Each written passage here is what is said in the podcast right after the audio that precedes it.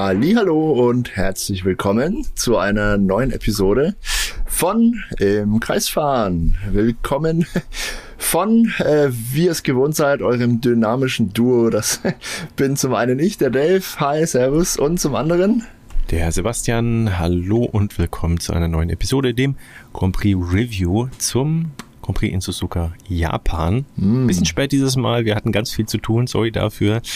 Äh, bleibt uns trotzdem gewogen und Dave, äh, ich glaube, wir steigen gleich ein, wenn wir schon so spät dran sind. Oder? Wir steigen sowas von ein. äh, ja, wir müssen uns das Rennen mal wieder ein bisschen in Erinnerung rufen. Das ist jetzt ein paar Tage her tatsächlich. Es ist äh, Donnerstagabend, als wir das hier aufnehmen. Ja. Äh, das Rennen liegt also ein paar Tage zurück, aber ich glaube, die größten Kracher, die größten Ereignisse, die wichtigsten Ereignisse kriegen wir zusammen. Wir haben ja außerdem fleißig mitgeschrieben und äh, spicken auch ein bisschen. Ähm, ja, steigen wir mal direkt ein mit äh, Glückwünschen an äh, das Red Bull-Team. Die Kollegen haben das nämlich geschafft, äh, den Konstrukteurstitel zu fixieren in Suzuka in Japan vor der äh, heimischen Kulisse für äh, ja, Triebwerkspartner Honda. Gar nicht mal so zufällig vielleicht, wer weiß. Äh, ja, coole Sache auf jeden Fall, coole Geschichte. Glaube ich, alle gefreut. Ja, im Team Fall. Red Bull. die der sechste Titel für Red Bull, der sechste Konstrukteurstitel, der zweite in Folge. Ähm, ja, wie du sagst, die werden alle schön viel gefeiert haben. Einer, der vielleicht nicht so, äh, dem nicht so nach Fein zumute war, war Sergio Perez, über den wir dann mit Sicherheit noch mhm. sprechen. Der hatte ein sehr durchwachsenes Rennen.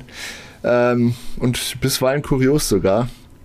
Da kommen ja. wir gleich noch darauf zu sprechen, in auf jeden Fall. In der Fahrerbewertung vor allem, ja. In der Fahrerbewertung vor allem, ja. Da prophezei ich mal, wird der Kollege wahrscheinlich nicht so gut wegkommen diesmal. Hm, mal sehen.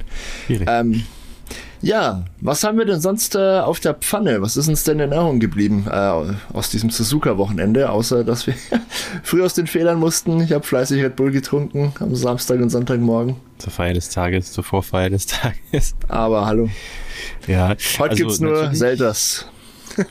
aus dem natürlich ist äh, der Start tatsächlich relativ spannend gewesen. Da ist nämlich einiges passiert. Wir erinnern uns ja, äh, die beiden McLaren Mercedes direkt hinter Max Verstappen an den Start gegangen und der musste sich gleich heftig wehren, denn sowohl Piastri als auch Norris wollten an ihm vorbeischlüpfen. Er hat da so ein bisschen erst rechts sein Links zugemacht, hat sie beide mit Mühe und Not hinter sich gehalten. Ja, aber das war dann auch schon wahrscheinlich die größte Herausforderung, denn wie wir es auch gewohnt waren. Ich glaube, in Silverstone äh, war es das letzte Mal, als äh, Verstappen so einigermaßen mit den ähm, McLarens zu kämpfen hatte, zumindest mit beiden. So ein bisschen äh, in abgeschwächter Form hatten wir das Ganze ja auch in Belgien. Mhm. Ja, ah, dann war er wieder weg ne? und äh, war ward nicht mehr gesehen, bis er dann auf dem Podium sich aufgefunden, eingefunden hat und da an der Spitze getont ist mit seinen ich weiß gar nicht, wie viele WM-Punkte hat er jetzt? 300? Irgendwas? 400, exakt 400, 400 glaube ich. Willen, ja. Also es auf jeden Fall ist es so, dass er tatsächlich auch, äh, das ist wahrscheinlich für die meisten auch keine News mehr, äh, die Konstrukteurswertung anführen würde. Also Max Verstappen sozusagen, wenn Perez gar nicht fahr, gefahren hätte oder wenn ja, er einfach ja. alleine in dem Team wäre. Ähm, natürlich wäre dann jetzt noch nicht irgendwie Konstrukteursmeister, also Red Bull mit Verstappen alleine als Punktelieferanten, aber äh, sie wären auf jeden Fall auch äh, recht komfortabel in Führung in der äh, Meisterschaft. Ja, so viel zur Dominanz. Ähm, ja, und im Start äh, ging es dann auch relativ heiß her und zwar weiter hinten. Äh, da haben sich Liam Lawson zum Beispiel und Yuki Tsunoda äh, bekabbelt, die beiden ja, Mini-Red Bull-Driver sozusagen, also sprich Alpha Tauri. Äh, und äh, tatsächlich auch äh, Joe und Bottas, die beiden Alfa Romeo-Fahrer, waren auch äh, ja, äh, Protagonisten eines relativ spektakulären Starts, plus Sargent, plus Albon. Ich glaube, du kannst uns da ein bisschen aufklären, Dave. Ja, es, äh, wie du schon gesagt hast, der Start war ziemlich wild. Da ging es äh, überall ziemlich bunt zur Sache und gefühlt war, war das halbe Starterfeld dann nach der ersten Runde direkt mit irgendwelchen ja, Defekten behaftet oder irgendwelchen abge, äh, abgefallenen Frontflügelflaps oder beschädigten Unterböden und und und. Äh, da hat es schon ziemlich gekracht. Äh, es gab keinen richtig bösen Unfall, aber es gab halt mehrere Zusammenstöße. Ähm, ganz, ganz äh, ja, groß zu sehen, Bottas gegen Alex Albon natürlich, mhm. wo der Albon so ein bisschen in die Luft aufgestiegen ist sogar. Ganz kurz mal konnte aber das, das Auto noch irgendwie. als es ja. dann war, ne? Ja, gut, beschädigt waren beide Autos trotzdem. Aber ja, zu, zunächst konnten sie weiterfahren, genau. Ähm, auch die beiden Ferrari, ähm, Lewis Hamilton, glaube ich, und Sergio Perez hatten da so ihr, ihre Begegnung. Ja, die Sainz ist rübergezogen, war dann mhm. eingeklemmt im Prinzip mhm. zwischen links Perez und rechts Leclerc. Dann genau. hat Perez seinerseits nach ein bisschen weiter nach außen ziehen müssen, wo dann Hamilton eigentlich schon die Fahrbahn ausgegangen ist. Ja, der ist übers Gras ein bisschen gefahren, übers ne? Gras, richtig, mhm. genau. Und äh, dann ist er nochmal rüber gezuckt und äh, dann sind sie mit, mit den beiden Vorderreifen so ein bisschen zusammengestoßen. Glücklicherweise für sowohl Perez als auch äh, Hamilton ähm, ist da erstmal nichts passiert, aber äh, da ist so viel passiert am Start. Also da äh, war ich dann einfach fast überrascht, dass dann eigentlich erstmal alle in Runde 2 auch gekommen sind und erstmal keiner ausgeschieden ist. Ja, der Perez hat sich einen Frontflügelflap abgefahren, auf ja. jeden Fall schon mal. Und es gab ja dann direkt äh, aufgrund der, der ganzen äh, Carbonteile, die da auf Start und Ziel und, und in den folgenden Kurven rumlagen, gab es auch direkt erstmal ein Safety Car. Mhm. Da sind ja schon einige Piloten auf jeden Fall reingekommen. Äh, um sich neue Reifen oder Flügel abzuholen. Alex Albon war drin, Joe Guanyu war drin, Bottas war drin, äh, Esteban Ocon war auch drin, er war da auch heiter im Sandwich und beteiligt.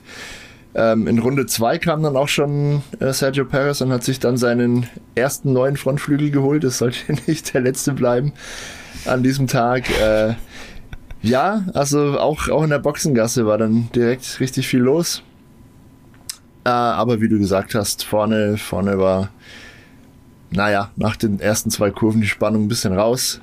Lando Norris hat es versucht, hat es gut versucht, hat alles richtig gemacht, war fast vorbei, aber Max Verstappen war dann ein Hauch zu stark und als er dann erstmal vorne lag, ist er dann erstmal vorne weggefahren, natürlich, wie man es kennt. Ähm, erwähnenswert ist noch Alonso, der Kollege ist auf gebrauchten Softreifen gefahren. Als, naja, einziger aus den Top Ten, glaube ich, kann man sagen. Gestartet, ne? Genau. Gestartet, ja, meine ich ja. ja. Ähm, war mutig, ja, war eine mutige Strategie. Er wollte da am Start gleich ein bisschen was gut machen, was auch seine Stärke ist, was ihm auch gelungen ist. Ich glaube, der tauchte dann als äh, Sechster nach der ersten Runde auf. Er ist ein super Starter und hat da schon des Öfteren mal gezaubert. Ähm, hat ihm im Endeffekt aber gar nicht so viel fürs Rennen gebracht, dann leider. Ja, sei es drum. Ähm, eine Sache würde ich noch ganz gerne erwähnen, bev bev äh, bevor wir dann im Rennen weiter quatschen. Das Qualifying war diesmal relativ geradlinig, ja, also relativ straightforward, wie die Angelsachsen zu sagen pflegen. Keine Dramen, keine Überraschungen, ähm, mit der Ausnahme von, vom Unfall von Logan Sargent, auf den wir sicher noch zu sprechen kommen. Ja. Ähm, was ich aber erwähnen wollte, war die Zauberrunde von Max Verstappen dann ganz am Ende. Also der, der fuhr richtig mit Wut im Bauch und ähm, ja, er wollte es allen mal zeigen nach dem verkorksten Grand Prix in Singapur, wo es ja gar nicht lief für, für Red Bull wollte er richtig zurückschlagen und sich zurückmelden und hat dann eine Rekordrunde, fast Rekordrunde in, in, in den Asphalt gezaubert und landete dann mit beinahe sechs Zehntel Vorsprung auf äh, Oscar Piastri, der sich jetzt weiter qualifiziert hat. Das war vielleicht doch eine Überraschung. Aber beinahe sechs Zehntel Vorsprung, das gab es schon ganz, ganz lange nicht mehr äh, in dieser Form. Wir haben es auch thematisiert diese Woche in unserer, äh, unserer Rubrik Die Zahl des Tages auf Instagram. Wer da vielleicht mal reinschauen möchte, Ad im Kreis fahren, folgt uns gerne. Wir verbreiten allerlei kurioses, äh, sinnlos Wissen aus der Welt der Formel 1, aber auch Grundlagen und Fachbegriffe. Ähm, in Suzuka war das die, der größte Vorsprung äh, des Polemanns auf Rang 2 nach Michael Schumacher 2004, glaube ich, war das der gute Schumi hatte damals eine halbe Sekunde Vorsprung auf den Rest der Formel 1. Max Verstappen hat jetzt fast noch ein Zehntel draufgesetzt. Also solche Vergleiche muss man dann mittlerweile ziehen. Das hat sich der Max auch verdient. Ja, aber auch dann das letzte Jahr von Schumachers äh, Weltmeistertiteln sozusagen, da das ja. siebten geholt. Ne? Danach äh, gab es Alonso und dann ging es weiter mit Raikönnen und das war der letzte Ferrari-Weltmeister. Immer noch, immer noch der letzte ne? Wahnsinn. Aber ähm, ja, äh, wer vielleicht auch kein Weltmeistertitel mehr einfährt, ist äh, Lewis Hamilton. Man weiß es nicht. Also hm. theoretisch hat er noch Zeit, also mindestens zwei Jahre bleibt uns dann noch erhalten. Ab praktisch 24 und 25 ist er noch dabei. Aber ähm, ein gewisser George Russell äh, ja, rückt ihm auf die Pelle, zeigt auch immer wieder, dass er den Anspruch hat, ihm da ja, den Rang auch abzulaufen, bevor er da in Formel 1 Rente geht. Äh, frühestens, wie gesagt, 26. Aber ähm, genau das äh, ist dann auch so ein bisschen so ein Element gewesen von den wenigen Highlights dann äh, tatsächlich. Zweikampf ja. zwischen Russell und Hamilton. Absolut. Äh, und zwar war es so, dass äh, Hamilton einen Fahrfehler tatsächlich, einen seiner wenigen, äh, hatte und äh, Russell, der ihm auf den Fersen war, sofort versucht hat, ihn dann zu kassieren. Und da haben sie sich dann aber auch schon sehr hart, fair muss man zwar auch sagen, aber sehr mhm. hart bekämpft. Also dem Hamilton hat es gar nicht gefallen, der hat überhaupt nicht eingesehen. Ähm, kann ich auch verstehen, ne?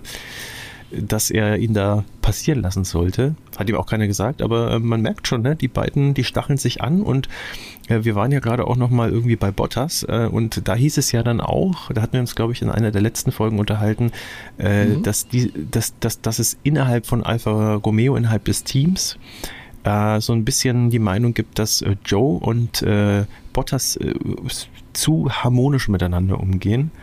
Im Grunde ist es so, dass es Russell und Hamilton, die mögen sich ja eigentlich ganz gern. Also das ist eigentlich schon recht guter Vibe zwischen denen, aber auf der Strecke, da fetzen sie sich manchmal schon im Rahmen dessen, ja, was halt völlig zu Recht. Ist, ne?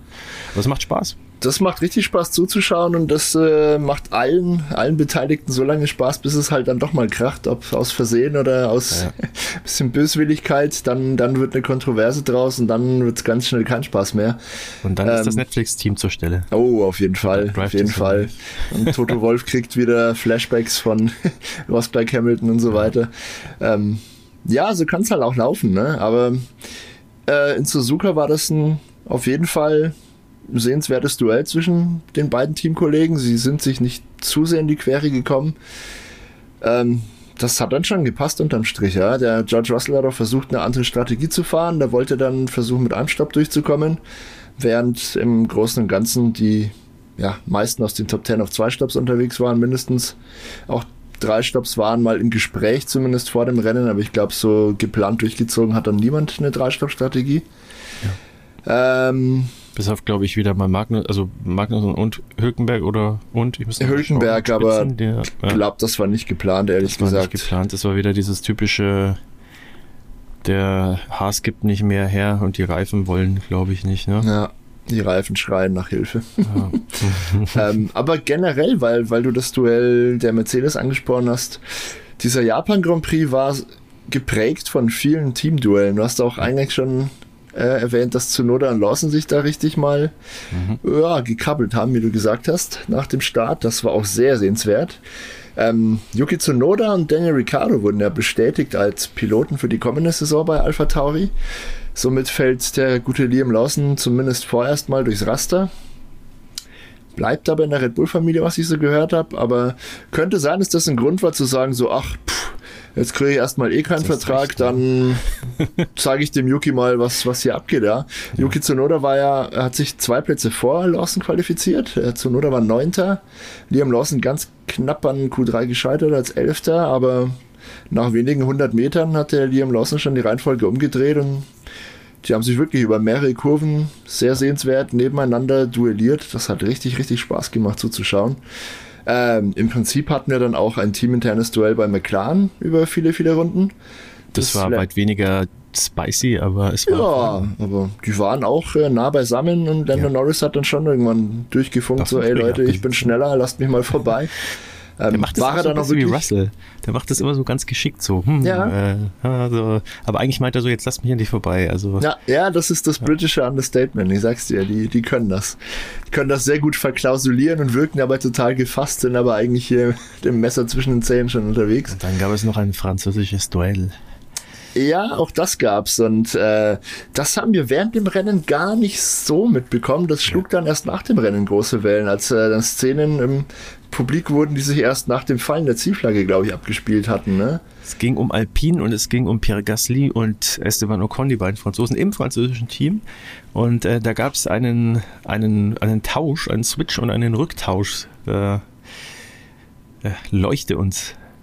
Ja, das, das war die klassische Situation. Ähm, Im Prinzip ist es so, dass wenn zwei Teamkollegen hintereinander herfahren, und grundsätzlich die Gelegenheit haben, auf den Vordermann aufzuschließen oder diesen gar noch irgendwie zu überholen, dann ist es meistens so, dass der Vorausfahrende sozusagen ein paar Versuche hat, anzugreifen und zu sagen, hier, ich, ich versuche mal im Vordermann vorbeizukommen. Wenn das aber nicht klappt, ähm, gibt das Team meistens dem hinteren der beiden Teamkollegen auch die Chance, hier, fahr an deinem Teamkollegen vorbei und versuch du den Vordermann anzugreifen, ob du das schaffst. Ähm, und wenn es der auch nicht schafft, dann tauscht man in der Regel wieder zurück. Das haben wir ganz oft schon in der Formel 1 gesehen. Auch Mercedes hat es äh, praktiziert und das ist unter Teamkollegen eigentlich ja so ein Gentle Gentleman's Agreement, äh, wie man sagt, dass man sowas ab und zu mal ja aufführt. Jetzt war es eben so, Esteban Ocon hat den Pierre Gasti, glaube ich, vorbeigelassen, damit der seinerseits hier am Alonso irgendwie sich die Zähne ausbeißen darf und, und versucht vorbeizukommen. Gasly hat es nicht geschafft und das Team hat entsprechend die Anweisung gegeben, dass die zwei äh, wieder ihre Plätze zurücktauschen, also dass der Ocon wieder am Gasly vorbei darf. Ja. Haben sie auch gemacht, äh, aber nach dem Rennen oder der direkt nach fallender Zielflagge hat der Pierre Gasly dann ganz wild rumgestikuliert aus dem Cockpit schon und war ein bisschen erzürnt. Er, meinte dann, ja, da haben sie nicht drüber gesprochen, das war so nicht abgemacht und hm. Ich glaube, dem Team ist es egal. Für, für, für die Teampunkte macht es ja keinen Unterschied, ob die auf 8 und 9, äh, Moment 9 und 10, glaube ich, oder 10 und 9 äh, ins Ziel kommen, ist fürs Team ja egal. Und so viel Unterschied ist da für, für den ja. Fahrer auch nicht da. Gasly war aber schon ein bisschen sehr sauer. Also der ja, das, so das, ist, das ist eben genau das Ding. Da wollte ich gerade drauf hinaus. Da naja, schwelt ja so eine ganz lange Fehde ja. zwischen den beiden, die ja äh, zusammen aufgewachsen sind, irgendwie eine Zeit lang mal sehr gute Freunde waren und dann ist wohl irgendwas vorgefallen, dann konnten sie sich überhaupt nicht ausstehen. Äh, entsprechend hatten auch ja, viele Menschen im Paddock so ein bisschen Bedenken, als es dann hieß, dass der Per Gasly auch zu Alpine wechselt. Ging bisher sehr harmonisch zur Sache, zumindest oberflächlich von außen betrachtet, äh, waren die sehr, sehr konstruktiv für das Team unterwegs, aber mag schon sein, dass jetzt da hinter den Kulissen doch wieder irgendwelche alten Kabeleien auf, aufbrechen wieder und an die Oberfläche kommen und naja, weiß nicht. Vielleicht interpretieren die Medien da auch wieder ein bisschen zu viel rein und äh, wir schenken dem Glauben. Ja, wird man also sehen müssen. waren schon professionell, wie sie es äh, sozusagen am Ende in den Interviews dann auch abgefrühstückt haben, aber man hat gemerkt, also Gasly war sehr ungehalten, dem hat es gar nicht gepasst und Ocon hat ja. gemeint, na, es, also natürlich, der, der hat ja davon profitiert, aber er hat dann ja. auch gemeint, so ja, also es wurde schon immer so gemacht, äh, war auch mit meinen anderen Teamkollegen, wie ich in anderen Teams früher gefahren bin, war das so und äh, wenn es andersrum gewesen wäre, hätte ich es auch gemacht und fertig. Ja, schauen wir mal. Also für mich ist das alles halb so wild, äh, aber man hat schon gemerkt, in der Hitze des Gefechts, da ist es dann mit Gasly ein bisschen durchgegangen. Er mhm. ist ja mhm. auch ein emotionaler Mensch. Also ähm, da ist schon des Öfters, öfteren mal das Temperament durchgeschlagen. Finde ich aber gar nicht schlimm. Also ich meine, er ist ja auch keiner, der irgendwie ein Rowdy ist oder so. Von daher würde ich sagen, Haken dahinter und äh, ja. dann passt es auch. Das macht es äh, ein bisschen menschlich. Ja, definitiv. Definitiv. Und ähm, ja, ich glaube, so wahnsinnig viel ist dann gar nicht mehr äh, passiert. Ähm, ein gewisser Stroll ist auch äh, ausgefallen in Runde 21, hat dann im Endeffekt einen Defekt am Heckflügel gehabt. Äh, da mhm. hat dann auch das Team an Alonso, seinen Teamkollegen, wenn wir schon gerade bei der großen Teamkollegen-Review sind, mhm. äh, gefunkt, äh, ja, pass auf hier, äh, sei vorsichtig beim Überfahren der Curbs, äh, weil deinem Teamkollegen, dem Stroll, ist da ja, der Heckflügel fast flöten gegangen. Und das ist natürlich was, was man nicht hören will, ne? wenn man da gerade versucht, irgendwie nach vorne Zeit gut zu machen und ja, ein gutes Ergebnis rauszufahren, dann äh, ja, musst du, musst du wegen sowas dann aufpassen. Äh, ist einfach nicht schön. Was ich tatsächlich ganz interessant fand, ist, dass äh, Stroll am Start auch sehr viele Plätze gut gemacht hat. Kann man jetzt drüber streiten, ob das an seiner vermeintlichen Klasse in dem Fall liegt oder ob er einfach nur Glück hatte. Aber Fakt ist, es sah eigentlich ganz gut für ihn aus. Und äh, ja, dann in dem Fall äh, ein Element, das er nicht im im Griff hatte, dass er das nicht in seiner Macht lag, hat dann seinen Grand Prix beendet. Ich hätte es ihm ehrlich gesagt gegönnt, mal ein solides Rennen wieder zu fahren, nachdem ja, er in den letzten paar Grand Prix wirklich ins Klo gegriffen hat, aber ja, hat nicht sollen sein. Und auch Alonso war dann so ein bisschen ungehalten, äh, weil das mhm. Team ihn den Löwen zum Fraß vorgeworfen hat, wie er es ausgedrückt hat. ja, ganz bildlich und martialisch mal wieder ein echter Alonso. Ja, ja äh, das, das lag ein bisschen daran, was ich vorhin schon erwähnt habe. Er ist auf den weichen Reifen losgefahren und dadurch musste er relativ früh an die Box. Ich glaube, er war in Runde 11 schon drin um regulär zu wechseln. Er meinte, er hätte vielleicht noch ein paar Runden durchgehalten. Die haben ihn vielleicht ein bisschen zu früh reingeholt und dadurch ist der Alonso halt äh, total in den Verkehr geraten.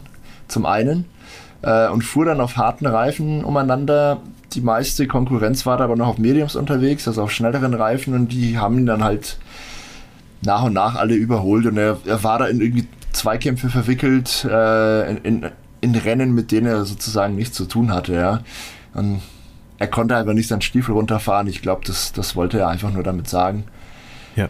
Hätte man vielleicht ein bisschen schlauer spielen können seitens ähm, der Aston Martin Mannschaft oder ein bisschen mehr abwarten, aber war halb so wild. Er hat sich dann noch wieder ein bisschen drüber aufgeregt, warum, äh, ja, warum der Weltfeed äh, sozusagen oder die äh, ja, Formel 1, die das ja selber organisiert, welche Funksprüche gesendet werden, dass man da wieder natürlich ausgerechnet äh, ja, solche baitigen Aussagen von ihm hernimmt, ohne Kontext, aus dem, aus dem Kontext gerissen natürlich, und dann hat man wieder eine, eine Schlagzeile. Oder wir greifen das natürlich auch gerne auf, als ja, natürlich part schon. of the game ist das. Ja, ja, markiger Spruch.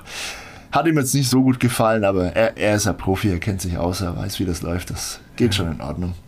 Ähm, etwas ist aber dann passiert gegen Ende des Rennens. Ähm, es gab dann ja das äh, Duell der beiden Mercedes äh, und von hinten kam ja noch ein Carlos Sainz an.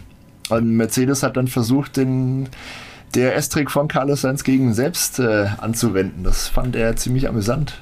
Ja, Kannst du dazu noch was sagen? Ja, ja, da hat er dann so einen leicht äh, ja, launigen Funkspruch dann äh, an die Ferrari-Box gesendet, they're using my trick against me und man hat schon auch äh, an der Art und Weise, wie er es gesagt hat, äh, gemerkt, so ja, okay, das fand, findet er jetzt ganz lustig eigentlich, äh, mhm. ganz unterhaltsam. Hat dann auch sehr motiviert dann gesagt, ja, und ich, ich schnapp's ihn mir jetzt aber, weil sie auch gesagt haben, das kannst du, kannst du schaffen und äh, hat aber nicht mehr geschafft. Also, ähm, ja, den Russell hat er auch geschnappt. Bitte? Den Russell hat er sich noch geschnappt, aber ja, das ist richtig, Reifen aber den Hamilton durch. nicht mehr. Und äh, der hat ja. tatsächlich auch, was mich ein bisschen überrascht hatte, also Hamilton hat ja kurzzeitig versucht, den Russell noch mitzuziehen, nachdem er eigentlich schon aus dem DRS-Fenster draußen war mhm. und sich in Sicherheit bringen wollte sozusagen. Dann hat er dem Russell nochmal DRS gegeben, mhm. war aber eigentlich zu spät, ja, oder was heißt eigentlich, es ja. war zu spät. Äh, und äh, dann war der Sainz recht schnell vorbei und dann hat Hamilton aber auch schon ja, Land gewonnen sozusagen, war da aus dem DRS-Fenster schon wieder eine ganze Ecke draußen. Und äh, tatsächlich ist Sainz aber auch nicht mehr wirklich angekommen. Also Hamilton hat es geschafft, den Abstand ungefähr gleich zu halten. Ähm, war am Ende nochmal recht spannend, muss ich sagen. Und äh, ja, das war's dann eigentlich auch schon mit den Highlights. Ähm, so viel, viele gab's nicht, ne? Das stimmt schon. Viel ist nicht passiert. Also was ich noch erwähne, aber da sprechen wir dann in den äh, in den, in den Bewertungen gleich auch nochmal äh, drüber. Äh, der Bottas, äh, der arme Tropf, wurde im Kampf gegen Sargent rausgedreht. Äh, also der hatte dann, ja, also, äh, ja, dann Williams Trauma am Start ist ja mit Albon zusammengestoßen, äh, ja, dann, ein paar Runden später hat ihn der Sergeant dann abgeräumt. In bester Torpedo-Manier, in bester Daniel Kiewert äh, Gedächtnisverbremsung. Äh. Ja, und äh, wer dann äh, auch äh, ähnlich rabiat unterwegs war tatsächlich, und da äh, jetzt nur ganz am Rande, ist äh, Paris. Also der hat wirklich geschubst und geboxt und überall. Also am Start konnte er nicht wirklich was dafür, dass er Hamilton so ein bisschen touchiert hat. Mhm. Kurz danach war dann aber das nächste Opfer tatsächlich der Magnussen, den er dann ja. ja übermotiviert rausgedreht hat. Äh, und äh, zum Schluss äh, bei einer Überrundungsaktion äh, wäre dann der Norris auch fast noch irgendwie mit ihm kollidiert, bevor dann halt äh, Paris dann auch selber dann, äh, die Segel streichen musste, weil er sich das mhm. Auto dann doch zu sehr beschädigt hatte bei all diesen Autoscooter-Aktionen. ja, bewerten, bewerten werden wir das ja gleich noch, aber Genau, das einfach, was, aber, was aber halt in dem Zusammenhang tatsächlich jetzt so aus meiner Sicht auch das Letzte, was ich zum Rennen zu sagen habe, äh, bemerkenswert war, der ist ja dann in Runde 15 raus, in Runde 40 ja, äh, ja. ist der wieder auf die ja, Strecke genau. gegangen und da gab es dann verschiedene Theorien, äh, warum er das gemacht hat. Äh, vielleicht irgendwie äh, theoretisch Teile testen, was ja eigentlich möglich wäre sogar. Mhm. Das ist so eine Art Regellücke. Aber es ging eigentlich darum, äh, seine äh, 5-Sekunden-Strafe äh, noch abzusitzen, sozusagen, glaube ich. Ne? Ja, ich glaube, er hatte hat. sogar zwei Strafen irgendwie aufgefasst ja. im, im Lauf des Rennens.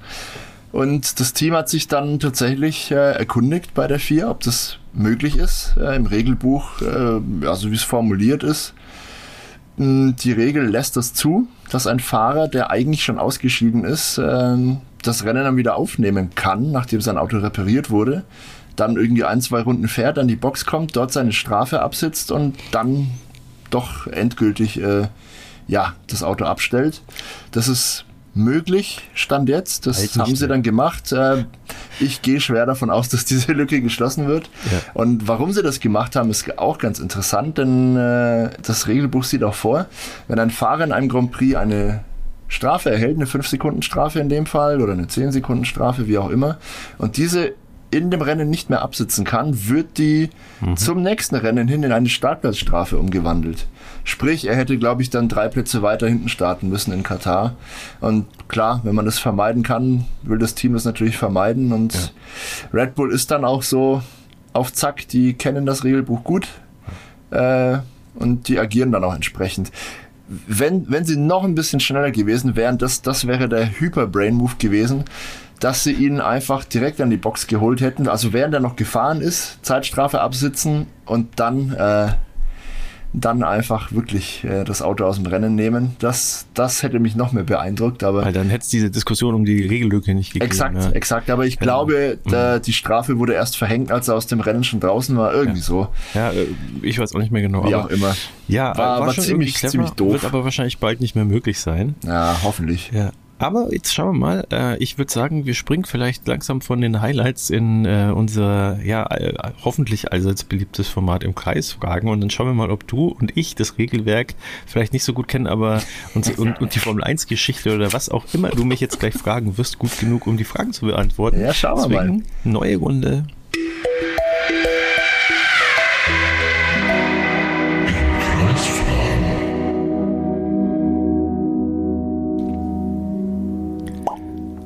Ja, Dave. Jo, mein Lieber. 9 zu 4 ist der Zwischenstand. Ja, ich, führe mit Monat, glaube ich, keine Frage mehr richtig beantwortet. Deswegen würde ich sagen, leg los und ich will es hinter mich bringen und hoffentlich zumindest mal kurzzeitig verkürzen. Ich will diesen, okay. Darf ich also loslegen? Mini-Vorteil hoffentlich. Sehr gut. Pass auf, ich habe eine schöne Frage für dich. Ähm, die knüpft an das Rennen tatsächlich an. Mhm, mh. äh, eine, wieder mal eine kuriose Statistik, die ich aber sehr cool finde. Pass auf, ich habe es ich hab's mir mal hingeschrieben, aufgeschrieben. Äh, liebe ja. Zuschauer auf YouTube, wenn ihr seht, ich gucke jetzt hier hin, ich lese die Frage ab. Es ist hervorragend. Pass auf. Oscar Piastri hat das Kunststück vollbracht, in seiner Rookie-Saison die erste Startreihe zu fahren. Ja, er hat ja. sich als mhm. Zweiter qualifiziert in Suzuka, erste Startreihe, soweit so klar. Wer war der letzte Rookie vor ihm, dem das gelungen ist? Und wann, in welchem Jahr äh, kam das vor? Äh, in, die, in die erste Startreihe? Genau. Welcher Rookie fuhr vor Oscar Piastri sozusagen als, äh, als letzter in, in seiner ersten Saison in die erste in Startreihe? In der ersten Saison. Oh mhm. Oh Gott. Ähm, ja, ja, dann in der zweiten ist mal kein Rookie mehr. Jacques Villeneuve. Jacques Villeneuve, sagt er. Ich kann es auch begründen, warum ich das denke, weil okay. ähm, äh, es muss ja ein Rookie sein, der, aus meiner Sicht, der äh, in einem äh, guten Team schon mal startet. Und äh, da ich jetzt eine ganze Weile auch äh, ja, nach 2007 spätestens so ungefähr zehn Jahre keine Formel 1 geschaut habe, äh, kann ich mir das alles schon mal sparen. Also ich könnte mir vorstellen, dass es Danny Rick vielleicht sogar äh, gewesen sein könnte, aber ich glaube, oder wahrscheinlich Sebastian Vettel, aber ich sage trotzdem Jacques Villeneuve, weil ich bei, bei dem bin ich mir sicher. Aber also vielleicht Jacques war Villeneuve, eine. Jacques Villeneuve hat definitiv in seiner Rookie-Saison ja, äh, halt, einen Start in der ersten Startreihe geschafft, aber es war nicht der letzte vor, vor Oscar Piastri, dem ja, das gelungen ist. Gespannt. War einer von denen, die ich, die ich gesagt habe? Nee, oder? Nee, nee. Also ich, ich würde dir noch eine Chance geben. Du musst mal ein bisschen schärfer nachdenken. Ich glaube, du, ja. du könntest drauf kommen. Ja, okay. Das ist äh, vielleicht noch der ein oder andere Fahrer, den du ganz gern hast. Ja, ja. Äh, dann, aber ja, okay, so, so, ja be bevor ich dich jetzt komplett verwirre, ich gebe dir noch einen letzten Tipp auf jeden äh, Fall mit ich auf Ich kann nur Weg. Lewis Hamilton sagen, weil ich, sonst fällt mir wahrscheinlich keiner ein, weil äh, der ist ja seit seiner Rookie, in der Rookie-Saison wäre er fast Weltmeister geworden. Mhm. Würde es mich schwer wundern, äh, dass wenn er, wenn er da nicht in die erste Startreihe gekommen wäre. Wäre sehr kurios eigentlich. Ist er auch tatsächlich. Aber, Aber mein Tipp wäre jetzt noch gewesen, ähm, der Fahrer, den ich suche, der fährt auch heute noch mit, aber das hätte dir wahrscheinlich überhaupt nichts gebracht. Alonso dann, oder wie? Nee, es war tatsächlich weder Jacques Villeneuve noch Alonso noch Sebastian Vettel noch äh, ich Danny Rick, noch Lewis Hamilton. Auch nicht Magnussen? Auch nicht Magnussen, aber das ist schon, da kommst du der Sache schon relativ nah. Es war tatsächlich, es war tatsächlich Nico Hülkenberg. Hülkenberg, okay, ja, da wäre ich nicht drauf gekommen. Ne? Ist 2010 in Brasilien sensationell im Regenqualifying auf die Pole gefahren sogar. Mensch. Und das war bis zum vergangenen Samstag der letzte Rookie, dem das gelungen ist, in seiner Debütsaison in die erste Startreihe zu fahren. Michael Schumacher ist noch dabei gewesen. Michael Schumacher hat das, glaube ich, nicht geschafft. Ja, aber er war dabei, also war, war in, in oder? 2010? Ja, 2010 war der, war dabei, dabei, dabei genau. Ja. Das war ja. definitiv nicht seine Rookie-Saison. Und nee. auch da hat er keinen Start in der ersten Startreihe geschafft. Ja. Nein, also Nico Hülkenberg wäre die richtige Antwort gewesen. Es tut mir leid, Punkt kein Punkt für dich. Ja. Hättet ihr es denn gewusst, liebe Zuhörer, liebe Zuschauer? Hm. Schreibt hm. uns an im Kreis fahren. Nein, also ja. ihr könnt natürlich immer gerne mitraten. Und jetzt äh, kommt meine Frage. Ich bin gespannt wie ein Regenschirm. Ja. Es ist eine Schätzfrage. Hm.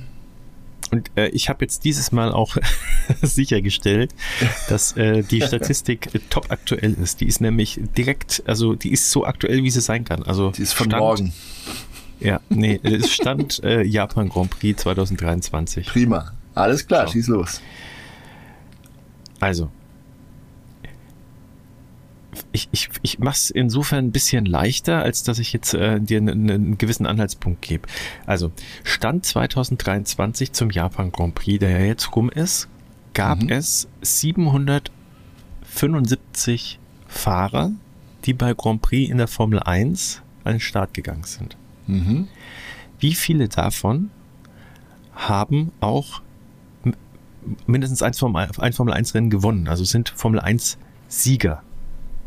Rennsieger von den 775? Oh, der. Eine Schätzfrage. Und du musst natürlich nicht äh, perfekt beantworten, aber ich würde sagen plus minus 10. Mhm, mh, darfst du falsch liegen.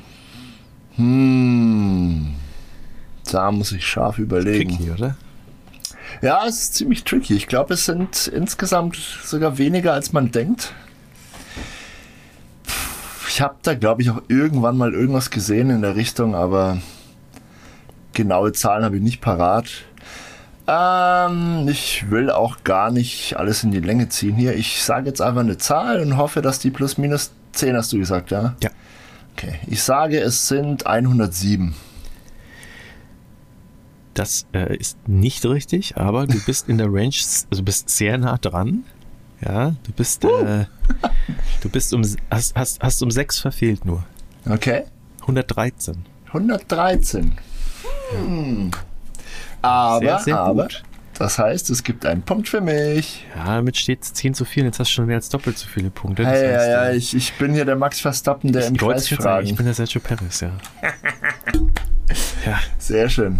Ja, cool, alles klar. Glückwunsch, ja. Danke, also, wieder schön. mal muss ich sagen, Dave, äh, Respekt, äh, du bist das Formel 1 Brand von uns zwei. Du kannst äh, dir viele Dinge so gut herleiten, damit hast du dir schon ganz viele Punkte tatsächlich ja. auch schon gesichert. Bei Pures Fragen, Glück. wo du eigentlich nicht so richtig wusstest, aber dann hast du ein bisschen nachgedacht und dann bist du oft auf die richtige Spur gekommen.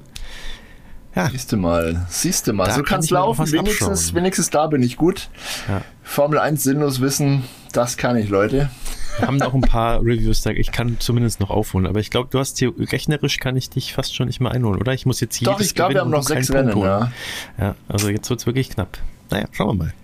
Sehr gut. Alles klar. Weiter geht's.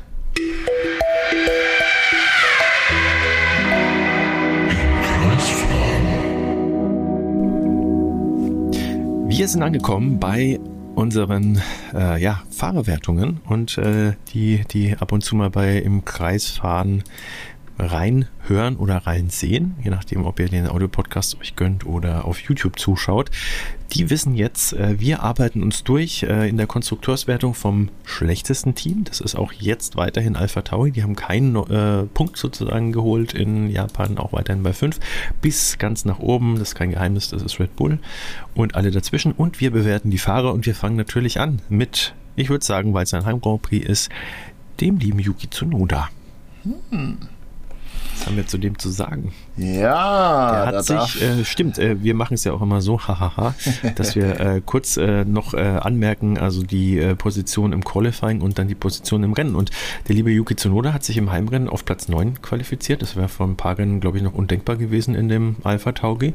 Ja. Und ins Ziel gekommen ist er dann auf Platz 12. Hat so ein bisschen federn lassen müssen. Übrigens einen Platz hinter seinem Teamkollegen, Liam Lawson.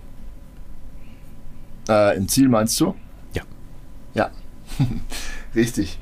Ähm, ja, also Yuki hat sich sehr, sehr gut präsentiert zu Hause. Und wie du gesagt hast, das wäre vor einigen Rennen noch undenkbar gewesen, dass ein Alpha Tauri in Q3 landet. Das ist jetzt schon zum zweiten Mal gelungen. Äh, Liam Lawson hat es ja auch schon geschafft. Sensationell. Äh, das Auto ist aber auch stark verbessert worden in den letzten Rennen, muss man auch ja. sagen. Aber die Upgrades schlagen auch an. Ja? Das ist ja auch nicht selbstverständlich. Und die Fahrer kriegen es vor allem umgesetzt. Ähm, das sind die entscheidenden Komponenten dafür, dass es dann nach vorne geht. Ähm, ja, für den Yuki lief es am Start dann aber schon ein bisschen suboptimal. Wir haben auch schon einschlägig besprochen, dass er dagegen seinen Teamkollegen sich äh, hart erwehren musste, aber einen Platz verloren hat erstmal. Mm, die beiden waren dann aber auch mehr oder weniger das ganze Rennen über zusammen oder waren dann Gegner um die, um die Position ja, und haben sich dann mit ja, Undercuts beide so ein bisschen äh, belauert. Zunächst hatte Yuki Tsunoda den Vorrang, durfte den Undercut machen. Fuhr dann lange Zeit vor Liam äh, Lawson umeinander und beim zweiten Stopp war es dann andersrum. Da durfte gleich Liam Lawson zuerst rein und der Tsunoda kam äh, ja ein bisschen zu spät zum zweiten Stopp, muss man auch sagen. Und das hat ihn dann letztens die ja, Punkteplatzierung gekostet. Ähm, nichtsdestotrotz, bei uns äh, kriegt er Punkte und zwar kriegt er von mir mh, hm, sieben Punkte. Das war schon sehr ordentlich. Ja, ich gebe ihm acht.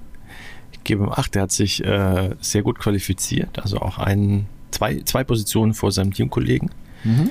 äh, der ja, pff, ja mit Oscar Piastri vielleicht eins der Talente der letzten äh, Jahrzehnte äh, Liam Lawson meinst du? Ja, also Liam Lawson, der mit Oscar Piastri zusammen ah, eins der verstehe. Talente womöglich der letzten Jahrzehnte ist, so meinte ich das.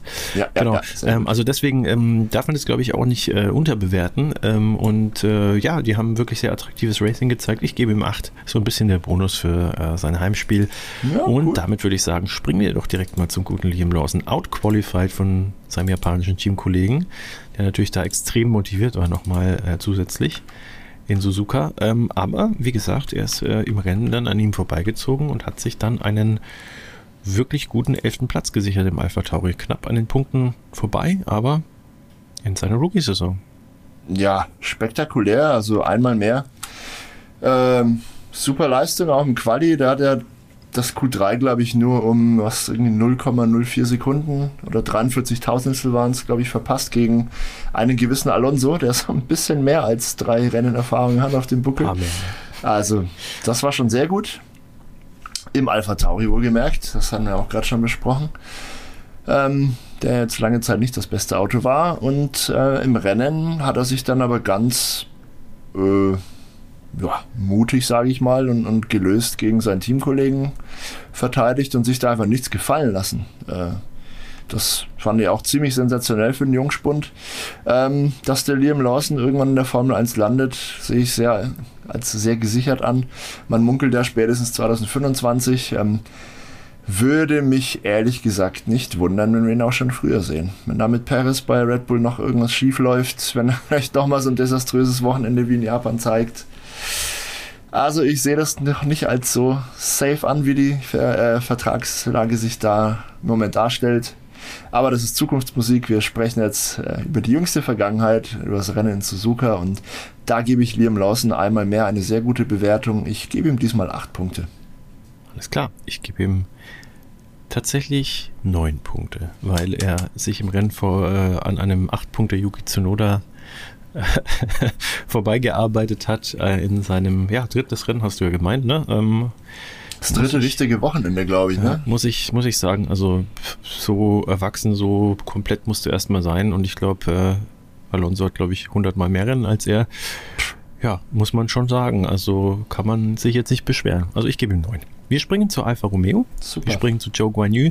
Der äh, hat es geschafft im Qualifying auf Platz 19. Ähm, war jetzt nicht so äh, berauschend tatsächlich. Äh, nur vor Logan Sargent, der es äh, auch nicht geschafft hat, irgendwie das Qualifikation, die Qualifikation überhaupt anzutreten, Mhm. beziehungsweise er hat ja die Qualifikation gar nicht erst beendet. Ist letzter gewesen. Ähm, und im Rennen aber auf Platz 13 vorgearbeitet hat er sich. Ja, ja, bedingt durch den ein oder anderen Ausfall natürlich, ne, das darf man nicht vergessen. Ähm, Quali-Leistung fand ich ziemlich underwhelming diesmal, muss ich sagen. Er war ja de facto letzter. Sargent war ja nur hinter ihm, weil er gar keine Zeit gefahren hat. Ähm, beziehungsweise seinen Unfall da hatte. Ähm, Im Rennen ging es dann so einigermaßen. Joe Ganu war einer dieser Piloten, die sich auch in der Startrunde gleich das Auto kaputt gemacht haben.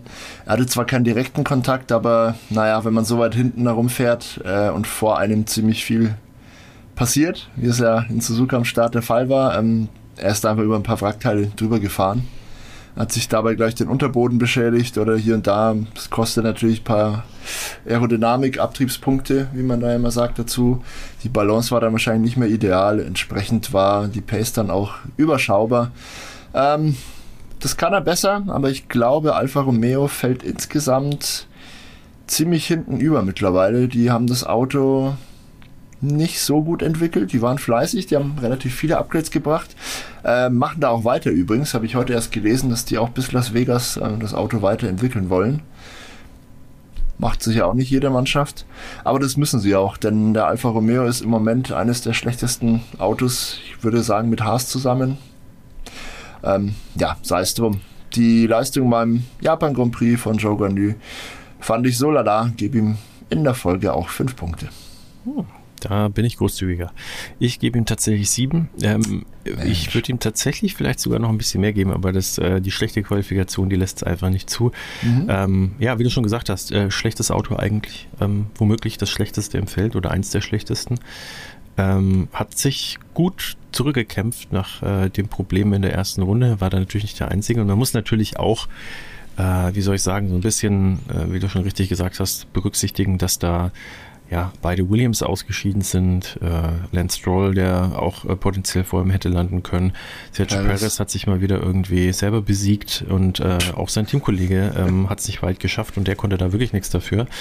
Auf der anderen Seite ähm, hat er die beiden Haas hinter sich gelassen und er hat sich halt vor Schaden bewahrt, sage ich mal. Äh, und äh, so viele vor ihm sind dann eigentlich auch nicht oder eigentlich niemand, von dem man erwarten könnte, dass er die noch packen könnte. Also ich finde, er hat das Maximum rausgeholt. Ähm, Frage ist natürlich, die Leute, die alle ausgeschieden sind, ob sie es dann vor ihm geschafft hätten. Ich wage mal zu bezweifeln, äh, dass, dass er dann auf, auf Platz 13 gelandet wäre. Dennoch, äh, finde ich, hat er seine Sache gut gemacht und dementsprechend 7 von 10 für ihn. Und dann springen wir zu Valtteri Bottas. Der hat es nicht weit geschafft. Der ist äh, in Runde 7 schon ausgeschieden. Wie gesagt, ohne eigenes Zutun dann abgeschossen worden von Lawson, nachdem er dann auch schon beim Start äh, ja, Probleme hatte. Schwierig. Was gibst du dem sympathischen Finnen? Ja, es ist tatsächlich schwierig. Also der Bottas hatte mal wieder so ein Wochenende, da war er irgendwie zur falschen Zeit am falschen Ort und zwar mehrfach irgendwie Pech, Pech am Stiefel. ja, würde ich so formulieren. Ähm, ja, direkt am Start Kontakt mit, mit Alex Albon, mehr oder weniger unverschuldet. So, das, das Moment war generell, dass alle dann wieder nach außen ziehen wollten und wenn da halt zwei, drei, vier Autos nebeneinander fahren, dann berührt man sich eben. Die Strecke in Suzuka ist nämlich gar nicht mal allzu breit. Ist noch richtig Mhm. Da passen nicht so viele Autos nebeneinander, schon gar nicht in die Kurve. modernen, ne? mhm. Mhm. Ja, Ähm, ja, also da hat er sich schon mal auf jeden Fall die Karre kaputt gemacht und wenige Runden später ähm, ist ihm dann der, der Logan Sargent auch relativ rüde in die Seite gefahren bei einem Überholversuch in, in der Haarnadel. Ähm, der meinte dann später auch, irgendwie hat er hat schon relativ früh gebremst, aber hat dann einfach kein Grip innen und konnte dann auch nichts mehr machen. Naja. Ist ein typischer Rookie-Fehler, glaube ich, aber den Bottas hat es das Rennen gekostet, de facto. Ähm, dumm gelaufen, irgendwie dumm gelaufen und ich glaube, ich ziehe da wieder unseren Joker aufgrund einer mangelnden Datenlage. Er konnte ja wirklich nur wenige Runden fahren. Ähm, gebe ich dem Bottas auch 5 von 10. Passt wie man bei uns in Franken sagt, ne? Passt schon. das gebe ich ihm auch. Gebe ich ihm auch, weil äh, schlechter kann ich ihm nicht geben, weil er nichts dafür kann. Besser kann ich ihm aber natürlich auch nicht geben. Was man festhalten kann noch, er war in der Qualifikation 16. Äh, und war nur ein Zehntel dann auch hinter Platz 12 eigentlich, oder mhm. ja, mit ein bisschen gutem Willen, eher, eher war es Platz 13, aber äh, ne, 12, 13 wäre sogar noch in, in, in Aussicht gewesen, wenn er da so ein bisschen mehr rausgeholt hätte. Ja, er macht seine Sache im Großen und Ganzen gut, aber er ist eine der ganz großen Pechvögel in der Saison. Es hilft alles nichts. Es ist, wie es ist. Äh, ich gebe ihm trotzdem 15, äh, 15 Punkte, genau. Äh, 5 von 10 Punkten, so rum. Und wir springen zu Haas und wir springen zu Kevin Magnussen. Kevin Magnussen ist, äh, ja, tatsächlich vor Hülkenberg äh, in der Qualifikation gelandet. Und zwar auf Platz 15. Hülkenberg hat es nur auf Platz 18 geschafft. Und im Rennen äh, sah es dann so aus, dass, äh, ja, die beiden auch wieder direkt hintereinander waren in dem Fall, aber Magnussen ist auf 15 geblieben und äh, Hülkenberg hat es auf 14 geschafft. Was sagst du? Ja, äh, war ordentlich. Also, dass er, dass er gegen Hülkenberg wieder ein Qualifying gewinnt, schon zum zweiten Mal, glaube ich, in Folge, ist aller Ehren wert. Also, der, der gibt auf jeden Fall nicht auf und ich glaube, ähm, die Vertragsverlängerung bei Haas hat ihm auch ein bisschen äh, Auftrieb gegeben, hat ihm gut getan. Er ist jetzt wieder ein bisschen konzentrierter bei der Sache, wie mir scheint. Aber so viel mehr ist in dem Haas halt nicht drin. Ähm, ich sag mal, Kevin Magnussen war in dem Rennen auf der richtigen Strategie, er war auf zwei Stops unterwegs. Äh, aber dieser völlig unmotivierte äh, Rempler von Sergio Perez hat ihm dann auch das Rennen ruiniert. Ne? Ja. Äh, das Auto war ein bisschen beschädigt, er hat unheimlich viel Zeit verloren, er stand da dann erstmal verkehrt rum äh, zur Fahrtrichtung und musste dann erstmal wenden und überhaupt, also da ging dann einfach nichts mehr. Ja. Auch, auch gegen den Teamkollegen konnte er dann nichts mehr ausrichten. Ähm, war unverschuldet. Bis dahin war es eine sehr ordentliche Vorstellung des Dänen. Hm, ich gebe ihm. Jetzt bin ich auch mal gutmütig. Ich gebe ihm mal 7 von 10. Aha, ich bin noch gutmütiger. Ich gebe ihm eine 8 von 10, Boah. weil ich nämlich gedacht hätte, äh, dass er ohne diesen Rempler von Paris wahrscheinlich sogar noch vor Hülkenberg im Rennen auch gelandet wäre. Ist ja dann nur ein Platz ja. hinter ihm geblieben. Und äh, ich, äh, also wir müssen mal schauen, wie es weitergeht. Ähm, aber äh, scheint sich so ein bisschen abzuzeichnen jetzt, ne? dass er da so ein, also erstmal Formkurve nach oben zeigt und äh, mhm. plötzlich kann er mit Hülkenberg mithalten. Also sowohl im Qualifying, was sehr verwunderlich ist, weil das war ja die komplette Saison eigentlich nicht der Fall, äh, als auch im Rennen, ähm, wo er ja eigentlich insgesamt sowieso ein bisschen näher dran war. Aber ähm, das ist schon was, ja, das, das kann man wirklich mal festhalten und dementsprechend gebe ich ihm da tatsächlich mal die 8 von 10. Also muss man ja. ihm auch mal ganz klar zugute schreiben. Und ich bin sehr gespannt, weil äh, ich würde mich tatsächlich freuen, er ist ja ein sympathischer Kerl, wenn er da jetzt äh, zeigen kann, dass er es doch noch drauf hat und äh, vielleicht zieht man ihn ja doch noch ein bisschen länger als ein Jahr, also über 24 hinaus. Also wir haben ihn ja schon abgeschrieben, ja. aber schauen wir mal. Wie sieht es denn mit Magnussen aus? Äh, äh, Blödsinn, mit Hülkenberg. der, äh, das haben wir ja auch schon gerade besprochen. Äh, der hat es leider nur auf Platz äh, 18 geschafft. Also sein Qualifying, seine Stärke hat er mhm. dann nicht ausspielen können. Und im Rennen, wie gesagt, ist er noch vorbeigeschlüpft am Magnussen, aus Gründen, die wir genannt haben, und ist 14. geworden. Vorletzter, muss man auch sagen, dadurch, aber ja. Ja. Ähm, ja, ja. Also er, er ist momentan im, im Gegensatz zum, zum Teamkollegen so ein bisschen, naja, eine Formtief will ich jetzt nicht sagen, das wäre zu harsch, aber ich glaube, er versucht einfach ein paar mehr Sachen oder, oder will es zu sehr erzwingen, die Ergebnisse. Auch Haas fällt jetzt ähm, wirklich massiv zurück. Ja, die anderen äh, verbessern ihre Autos stetig, Williams und Alpha Tauri vor allem. Die sind jetzt mittlerweile meilenweit weg und kann sein, dass der Hülk da versucht, ein bisschen das Auto zu überfahren, um da einfach mehr rauszuquetschen, als eigentlich drin ist. Und dann geht es in der Formel 1 aber oft einfach äh, rückwärts. Man wird eher langsamer als schneller. Ähm, aber er meinte auch, dass ähm, Haas, glaube ich, nach Austin nochmal ein großes Update bringen wird. Die sind ja das letzte, das letzte Team, das noch auf diese äh, auf diesen Ferrari-Ansatz bei den Seitenkästen setzt, also diese tiefen Wannen, das haben ja alle, alle Teams, die damit experimentiert haben, auch natürlich Ferrari, mittlerweile abgelegt. Alle setzen jetzt auf diese abfallenden Rampen im Stil von, von Red Bull. Da hat sich das ja wohl durchgesetzt. Ähm, und sowas ähnliches bringen dann Haas auch wohl nach Austin. Davon verspricht sich der, der Hülk einen großen Leistungssprung. Ja, wünschen es ihm auf jeden Fall. Vielleicht geht es ab dann wieder bergauf, aber in Suzuka war seine Leistung doch eher, ja, wirklich überschaubar. Ich gebe dem Hülkenberg daher in Suzuka eine 5 von 10. Ja, da schließe ich mich sogar an, weil er auch unter seinen Möglichkeiten bleibt und äh, ja, jetzt von Magnussen auch äh, wiederholt tatsächlich äh, outperformed wurde. Kann auch Gebügelt. sein, dass er einfach derjenige ist. Hm? Gebügelt. ja. ja, kann auch sein, dass einfach er derjenige ist in Wirklichkeit und äh, Magnussen vielleicht gar nicht so stark ist, wie es jetzt den Anschein ja. hat, sondern Hülkenberg einfach extrem nachgelassen hat. Wir werden es sehen. Also ähm, paar Sachen, äh, die, auf die man sich freuen kann in den nächsten Rennen. Äh, da werden wir dann ein bisschen mehr Licht ins Dunkel bringen. Und äh, wir springen zu Williams Mercedes und wir schauen uns jetzt mal den Logan Sargent als erstes an. Der äh, ist nicht ins Ziel gekommen ähm, und äh, hat sich auch nicht qualifiziert. Also. Hm. Ja. Hm. Ich habe übrigens vorhin Blödsinn gesagt. Ne? Ich glaube, ich habe äh, Lance Stroll gesagt, äh, dass er sich nicht, äh, dass er keine Zeit gesetzt hat. Das war natürlich Logan Sargent. Ähm, ja, und äh, ist dann ausgeschieden in Runde 22. Also wieder ein ja. gebrauchtes Wochenende für den Amerikaner. Ja, ja, es ist ein schwieriger Fall. Also wir bewerten jetzt hier das Suzuka-Wochenende und das, das war mau. Ähm, natürlich wurden sofort nach dem äh, dem Quali-Unfall, meine ich, ähm, wieder die Stimmen laut, äh, ob man ihn denn nicht doch ersetzen sollte und hier Mick Schumacher und überhaupt. Ähm, das Team hält aber an ihm fest. Auch das ist ein Vorteil, dass wir diesen Podcast zu spät aufnehmen, denn heute kam ein Statement von James Walls persönlich, vom Teamchef auf Social Media, äh, wo der gesagt hat, ja, ähm, es gibt, gibt gute Gründe, hm, warum Logan Sargent da im Cockpit sitzt.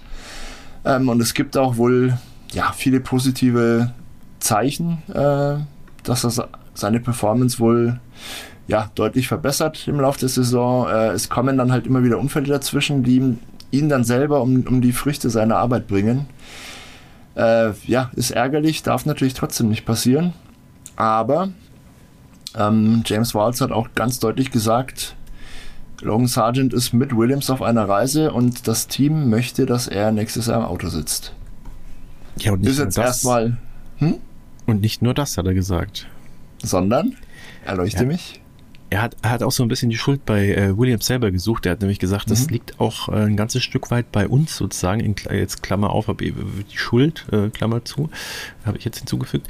Ähm, wir haben jemanden direkt aus der Formel 2 geholt, ohne ihnen äh, ja. signifikante mhm. Testzeit zu geben und haben ihn da für eineinhalb Tage in Bahrain in dieses Auto reingesetzt, haben ihm dann alles Gute gewünscht äh, und sind mit ihm in die Saison gegangen, hat er sinngemäß gesagt, also ja. relativ wörtlich sogar.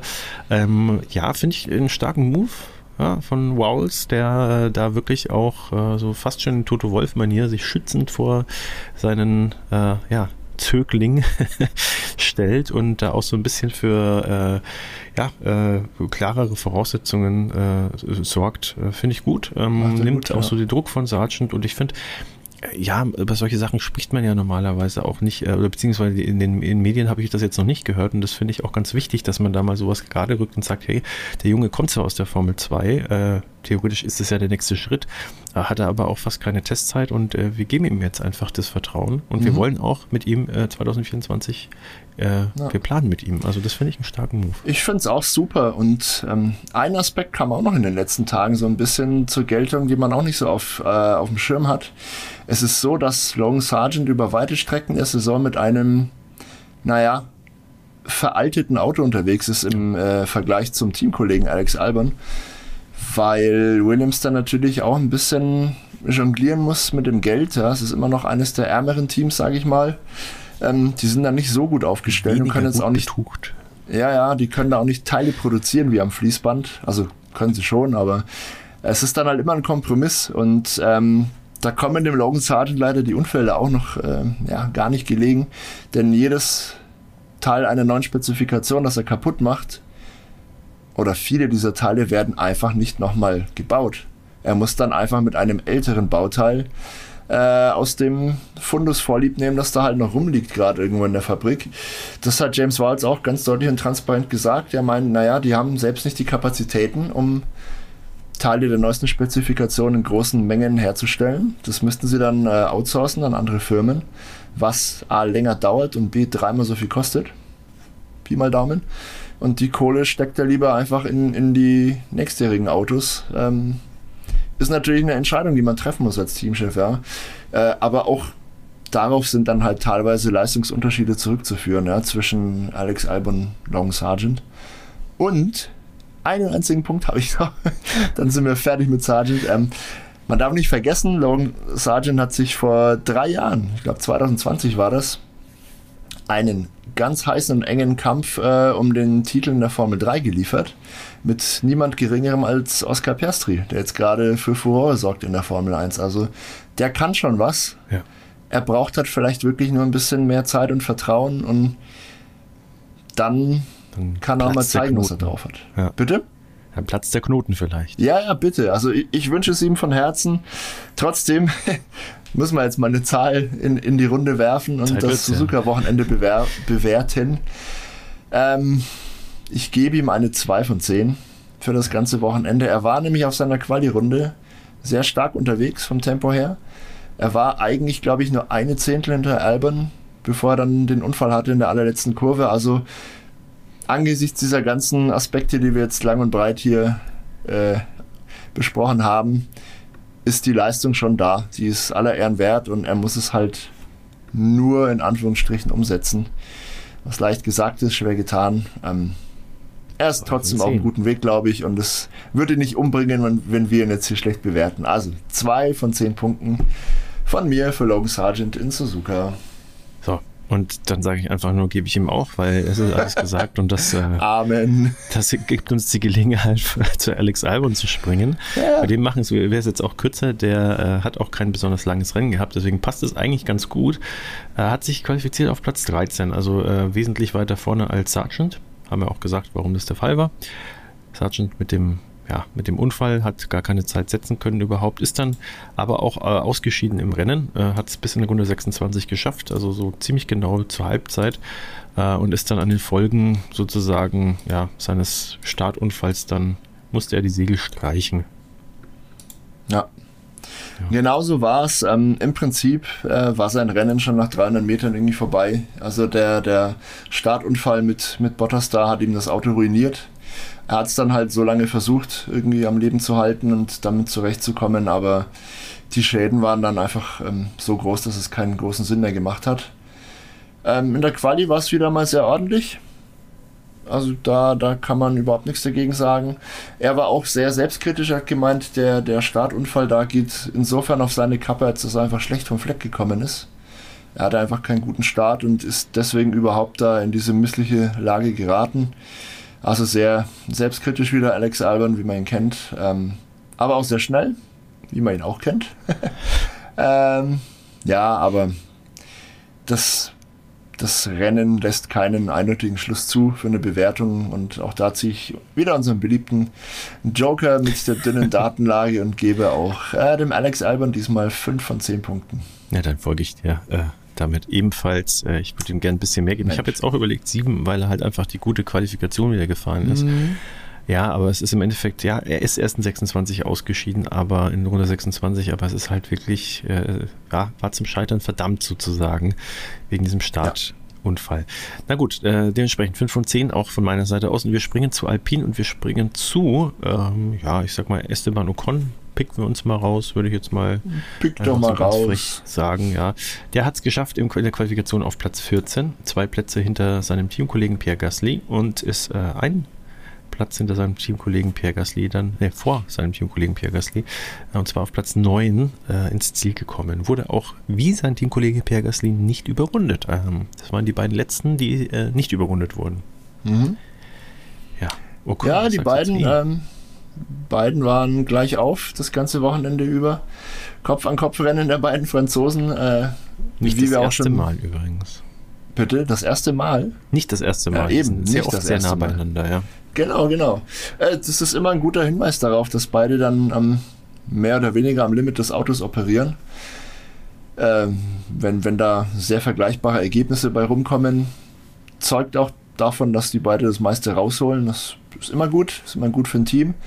Äh, dass sie sich da gegenseitig anspornen, ist im Prinzip auch gut fürs Team, solange das halt eben nicht kippt. Äh, hoffen wir mal, dass es der, voilà, nicht vorhandenen Teamführung eigentlich äh, im Moment bei Alpine gelingt, äh, ja, die zwei da so ein bisschen auseinanderzuhalten, ja, dass die da nicht in Streit verfallen.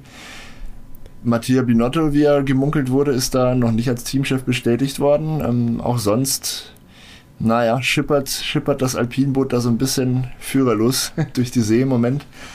Äh, mal gucken, was, was da noch passiert. Aber Ocon und, und Gasly kann ich gleich in einem Aufwasch nämlich äh, abfrühstücken. Dann hat mein Redeschwall auch ein Ende. Ich gebe beiden sieben Punkte in diesem Fall. Die haben beide Punkte geholt im Rennen für Alpine. Das zählt.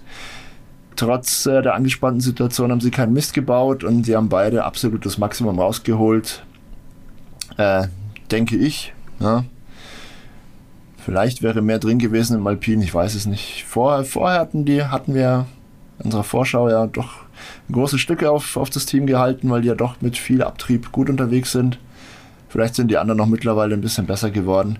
Sei es drum. Sieben von zehn Punkten für Esteban Ocon und sieben von zehn Punkten auch für Pierre Gasly von mir. Ja, Damit darfst äh, du jetzt die Alpinfahrer beurteilen. Ich gebe ihnen jeweils einen Punkt mehr, ähm, weil ich finde, die beiden haben sich gut angestachelt, mhm. haben sich auch immer mal wieder zwischendurch, also Ocon hat ja mit Alonso gekämpft eine, eine Weile und mit Hamilton sogar. Ähm, ja, am Ende waren sie recht nah beieinander, Ocon und äh, Gasly. Ähm, aber alles, was da vor ihm gelandet sind, äh, ist, waren halt äh, ein Max Verstappen, beide McLaren, beide Ferrari, beide Mercedes und ein Alonso. Ich glaube, da ist einfach nicht viel mehr drin gewesen. Also Alonso war noch in fünf Sekunden Reichweite vor Ocon. Alles andere war in äh, weiter, weiter Ferne. Also George Russell war dann schon 20 Sekunden weiter die Strecke runter sozusagen.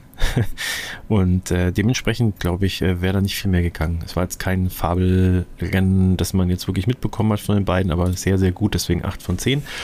Und deshalb äh, springen wir doch gleich zu äh, McLaren Mercedes und da so wird es jetzt relativ spektakulär.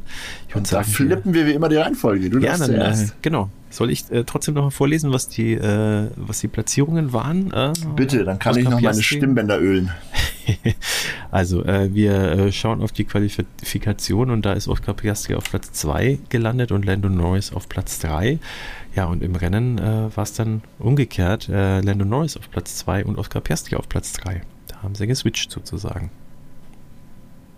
Soll so. ich gleich sagen, was ich äh, die, die beiden kann ich eigentlich auch in einem Aufwasch machen. Ja, äh, ja, ich auch. Ja, äh, dann mache ich das jetzt auch einfach mal. Ähm, ja, Oscar Piastri äh, ja, zeigt wieder seine Sonderklasse und sein immenses Potenzial. Also äh, mit dem Outqualifying von Norris, auch wenn es ultra, ultra, ultra knapp war, äh, muss man halt einfach so sagen, die sind ja im Prinzip wirklich gleich schnell gewesen. Ja, also es war ein Hauch eines Wimpernschlags sozusagen mal wieder. Mhm. Äh, beide auf extrem hohem Niveau. Man kann eigentlich nur deswegen vielleicht, wenn man es wollte, Piastri in dem Fall ein bisschen höher einschätzen, weil es halt seine Rookie-Saison ist. Aber beide wirklich auf höchstem Level und im Rennen, ja, da hat er ein bisschen federn lassen müssen. Ist dann, ja, gute, gute 20 Sekunden hinter Lando Norris dann ins Ziel gekommen. Deswegen im Zweifelsfall würde ich sagen, Piastri leicht, leicht weniger. Ist aber seine Rookie-Saison, deswegen gebe ich jetzt beiden 9 von 10. Sehr cool. Bin heute großzügig. Ja, du bist sehr großzügig heute. Das gefällt mir. Äh, Oscar Piastri ist auf dem Podium gelandet. Ne? Das, das ist ein erstes Podium, ja.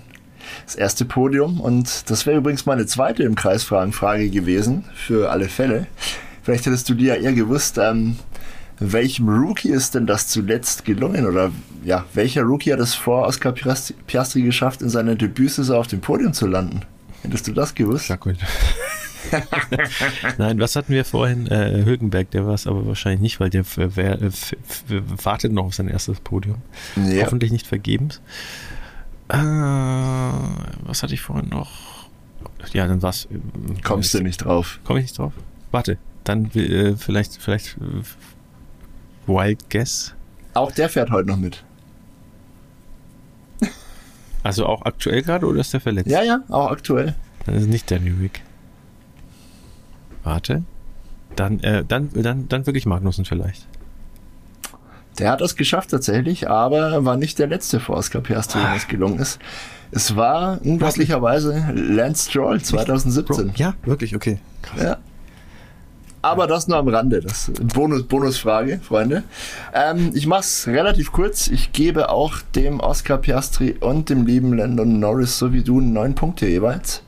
Eigentlich hätten sich beide eine 10 verdient. Ähm, dem Piastri ziehe ich ein Pünktchen ab, weil er beim Reifenmanagement noch besser werden muss. Das hat der Länder Norris im Rennen dann gezeigt, wie man das richtig macht.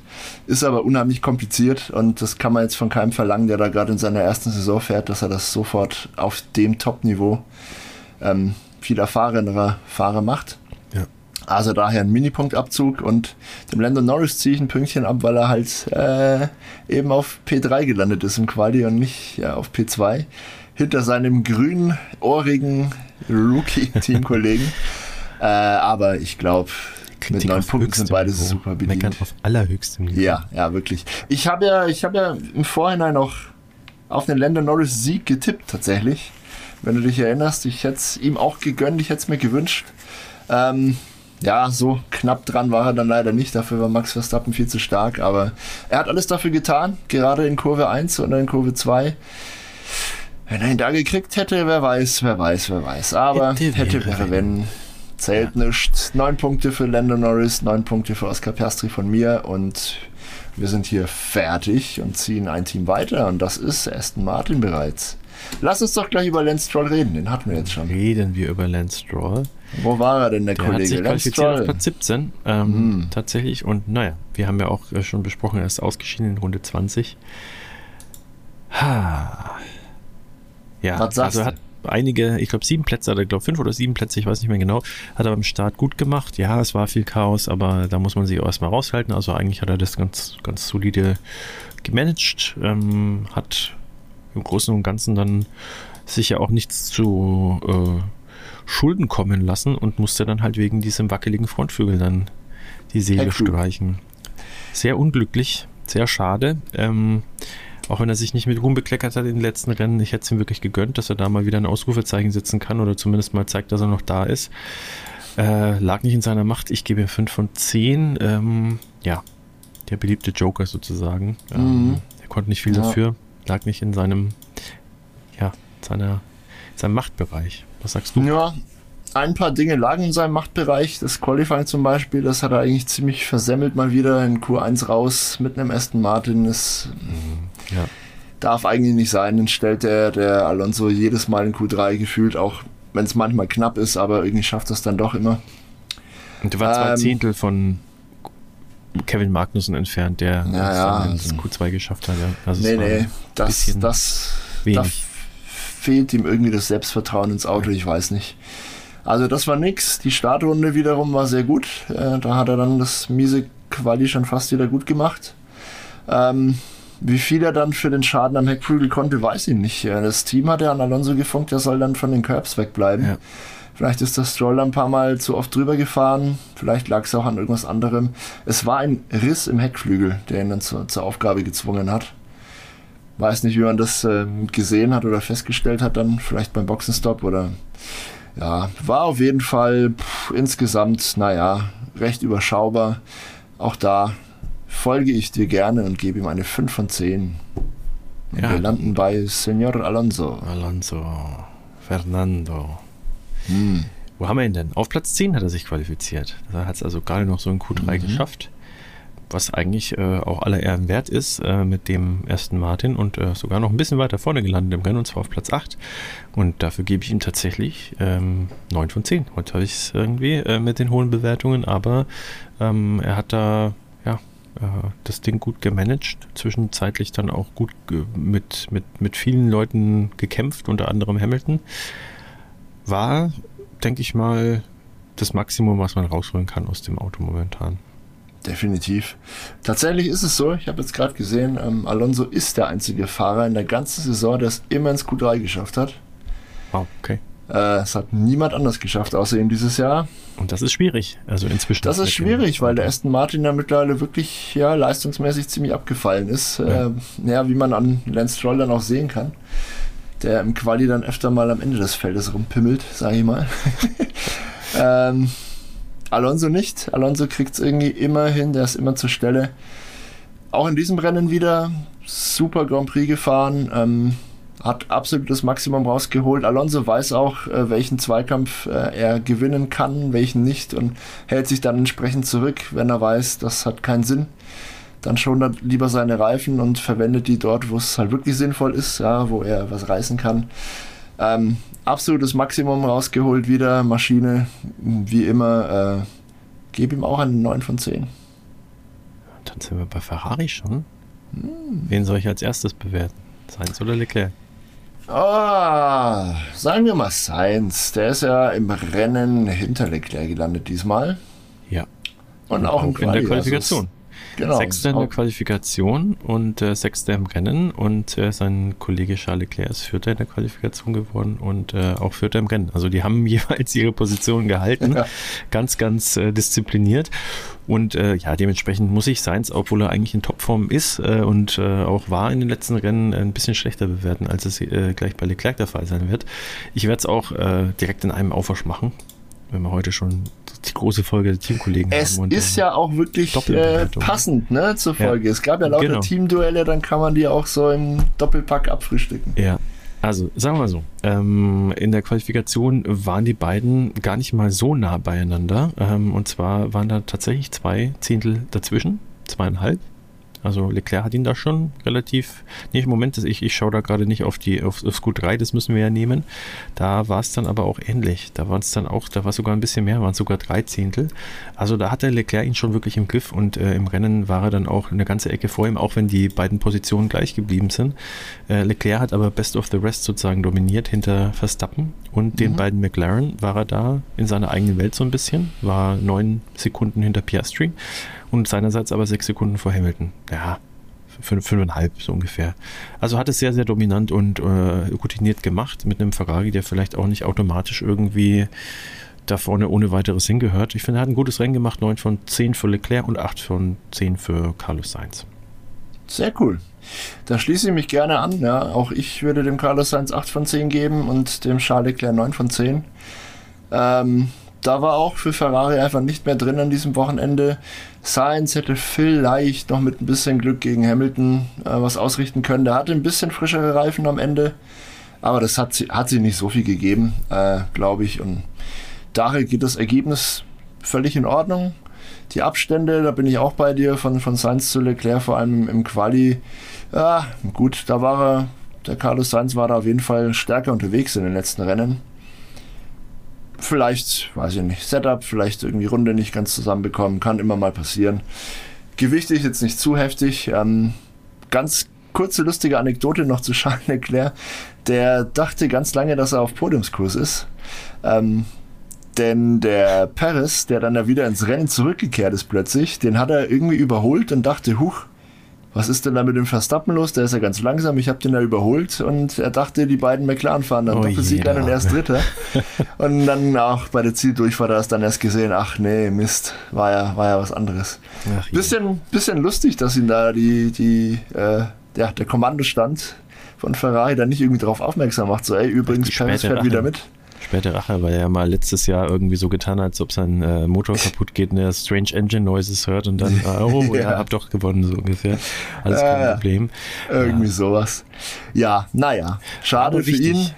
War wichtig, äh, weil die gerade in der Konstrukteursweltmeisterschaft richtig hart mit den Mercedes am Betteln sind. Ja, das stimmt. Sehr knapp. Das wird noch sehr knapp, war cool. Naja, aber wie gesagt, bin ganz bei dir. 8 für Sainz, 9 für Charles Leclerc und damit sind wir schon bei Mercedes, oder? Jetzt sind wir bei Mercedes. Äh, hm. Und zwar äh, können wir ja auch die wieder äh, Informationsflug. Gerne, gerne. Äh, was ja auch die, teilweise bei denen auch der Fall war im Rennen. Und zwar äh, George Russell auf Platz 8 im Qualifying, auf Platz 7 vor ihm Lewis Hamilton. Übrigens in Q1 sind die exakt die gleiche Zeit gefahren, 1.30.811 ja. auf die Tausendelsekunde. Ja, äh, aber in oder? Q2 und Q3 äh, ist der Abstand immer größer geworden. Q2 war dann Hamilton zwei Zehntel schneller, in Q3 war er drei Zehntel schneller. Uh, und im Rennen war er dann auch zwei Plätze vor ihm und uh, hat sich vorgearbeitet auf fünf und uh, Russell hat dann seinerseits auch ein Plätzchen gut gemacht und ist dann auf Platz sieben gelandet. Und ähm, ja, ähm, ist jetzt nicht das Traumergebnis für Mercedes, aber angesichts eines sehr, sehr starken Leclerc, der wirklich ein super Rennen gefahren ist und äh, äh den beiden McLaren, die ja einfach in Topform sind. Sowohl das Team als auch die beiden Fahrer. Und ein Verstappen, den man eh nicht einholen kann, ist das wahrscheinlich das Beste gewesen, was man da noch hätte rausholen können. Ja. Ich sag's mal so. Ähm, Hamilton auf jeden Fall klar Russell dieses äh, Wochenende im Griff gehabt, äh, hat ihn dann auch halt sozusagen in seine Schranken verwiesen, als er ihn da kassieren wollte auf der Strecke, hatte diesen kleinen Fehler drinnen, ja, ähm, war aber eigentlich so der einzige richtige Makel aus meiner Sicht in Hamiltons äh, Japan-Suzuka-Wochenende. Ich würde ihm tatsächlich ja, vor dem Hintergrund auch eine 9 von 10 geben und Russell eine 8 von 10. Nicht schlecht, nicht schlecht. Äh, ich folge dir weitgehend, äh, bewerte beide aber ein Pünktchen schlechter.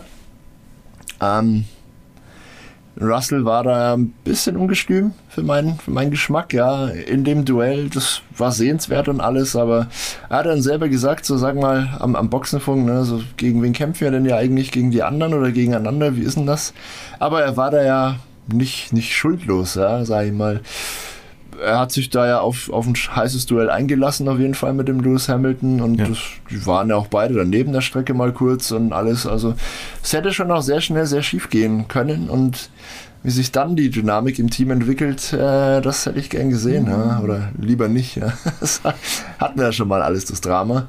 Also hm, hm, finde ich nicht, dass er da so hart ran, rangehen muss. Äh, vor allem, wenn es nicht um den Sieg geht. Ja. Ich meine, letztes Wochenende hätte ich es vielleicht verstanden wenn beide Mercedes da jetzt äh, an Sainz äh, und an dem Norris vorbeigeflogen wären in Singapur, dass man sich dann in den letzten zwei, drei Runden einen harten Fight um den Sieg liefert, hätte mir eingeleuchtet. Ja, aber jetzt hier gerade, das war ja auch wirklich im ersten Renndrittel noch, das war ja relativ früh, dass ja. die sich da schon so gekappelt haben und dann später ja nochmal. Irgendwann zwischen Runde 12 und 15 warst du. Ja, ja, genau. Also, pff, naja, muss man nicht riskieren. Deswegen ähm, sieben Punkte von mir für George Russell äh, und 8 für Lewis Hamilton. Auch er hat natürlich seinen Teil dazu beigetragen, dass das Duell so gelaufen ist, wie es gelaufen ist. Ich glaube aber nicht, dass, ähm, selbst wenn die da total das, das Teamwork an den Tag gelegt hätten, ich glaube, den Leclerc hätten sie wahrscheinlich nicht hm, bekommen. Hm, nicht. So oder so. Deswegen gutes Ergebnis. Ähm, solides Ergebnis, aber das nächste Mal ein bisschen mit ein bisschen weniger äh, ja, mehr Weitsicht, Her Herzflattern für Toto Wolf bitte. Der war übrigens nicht an der Strecke, glaube ich, ne? In Ja, der hat sich am Knie operieren lassen, glaube ich. Mm, irgendwas war und dann beim nächsten wieder dabei. Kaum ist der Chef nicht da schon. ja. Wird's, wird's ein bisschen ungehalten. ja. Apropos ja. ungehalten, kommen wir doch zu Red Bull und äh, zu Sergio Perez. Red da bin ich sehr gespannt, was du zu den Kollegen sagst. Rambo, Rambo Paris muss man ihn ja fast nennen, äh, in dem Grand Prix. Torpedo Reloaded. Ja, ja also ähm, ich äh, wiederhole mich jetzt diese Saison relativ oft. Ich mag ihn gerne, er ist mir sehr sympathisch. Kann ihm aber nur eine 1 von 10 geben in diesem Rennen. Also er mhm. hat wirklich äh, alles, was diese Saison sozusagen eher an Problematik für sich selber, über sich selber gebracht hat, auch so ein bisschen äh, ja, wieder bestätigt. Er hat kein katastrophales Qualifying gehabt, ist auf Platz 5 gelandet, aber es ist halt, wir sagen es zum tausendsten Mal, es ist immer noch der Red Bull. Damit muss er eigentlich regelmäßig Platz 2 und 3 einfahren. Also da führt einfach kein Weg dran vorbei. Das kann man von ihm erwarten, ähm, weil er es ja eigentlich auch kann. Ja, ähm, naja.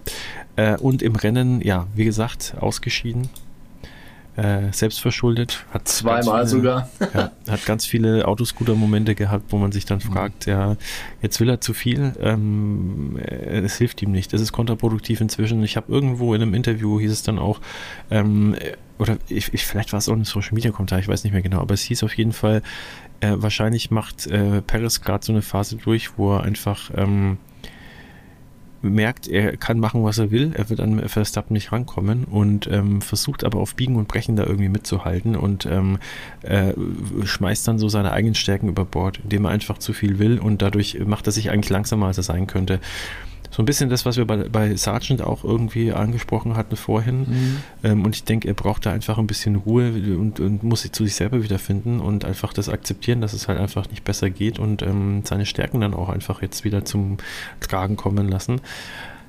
Ha, wird äh, interessant zu sehen, ob er sich dann nochmal fängt bis Ende der Saison, ähm, weil äh, Konstanz wird er jetzt auch teilweise gar nicht mehr beweisen können, weil es ist einfach nicht mehr äh, äh genug Rennen, um dann wirklich zu beweisen, dass er sich auch wieder gefangen hat. Also wenn mhm. er jetzt mhm. nicht praktisch mit Wirkung der nächsten ein, zwei Rennen dann wieder konstant Ergebnisse rausfährt. In den letzten zwei, drei Rennen wird es dann auch nichts mehr bringen, weil man auch nicht mehr sicher ist, sind das jetzt Eintagsfliegen oder was ist da eigentlich los? Dementsprechend, ähm, ja, eins von zehn, einfach ein schlechtes Wochenende und ähm, wenn es nur die Quali gewesen wäre, hm, aber äh, das Rennen war einfach unter aller Sau. Also manchmal hat man solche Wochenenden, er hat zu viele davon und ja, ja. enough said leider. Ich glaube, also es war ja schon das zweite Wochenende oder das zweite Rennen in Folge, wo er so, so Autoscooter-mäßig unterwegs war. Ich glaube, in Singapur waren wir dann noch relativ großzügig und kulant und haben das nicht so hart thematisiert. Das Messer zwischen den Zähnen.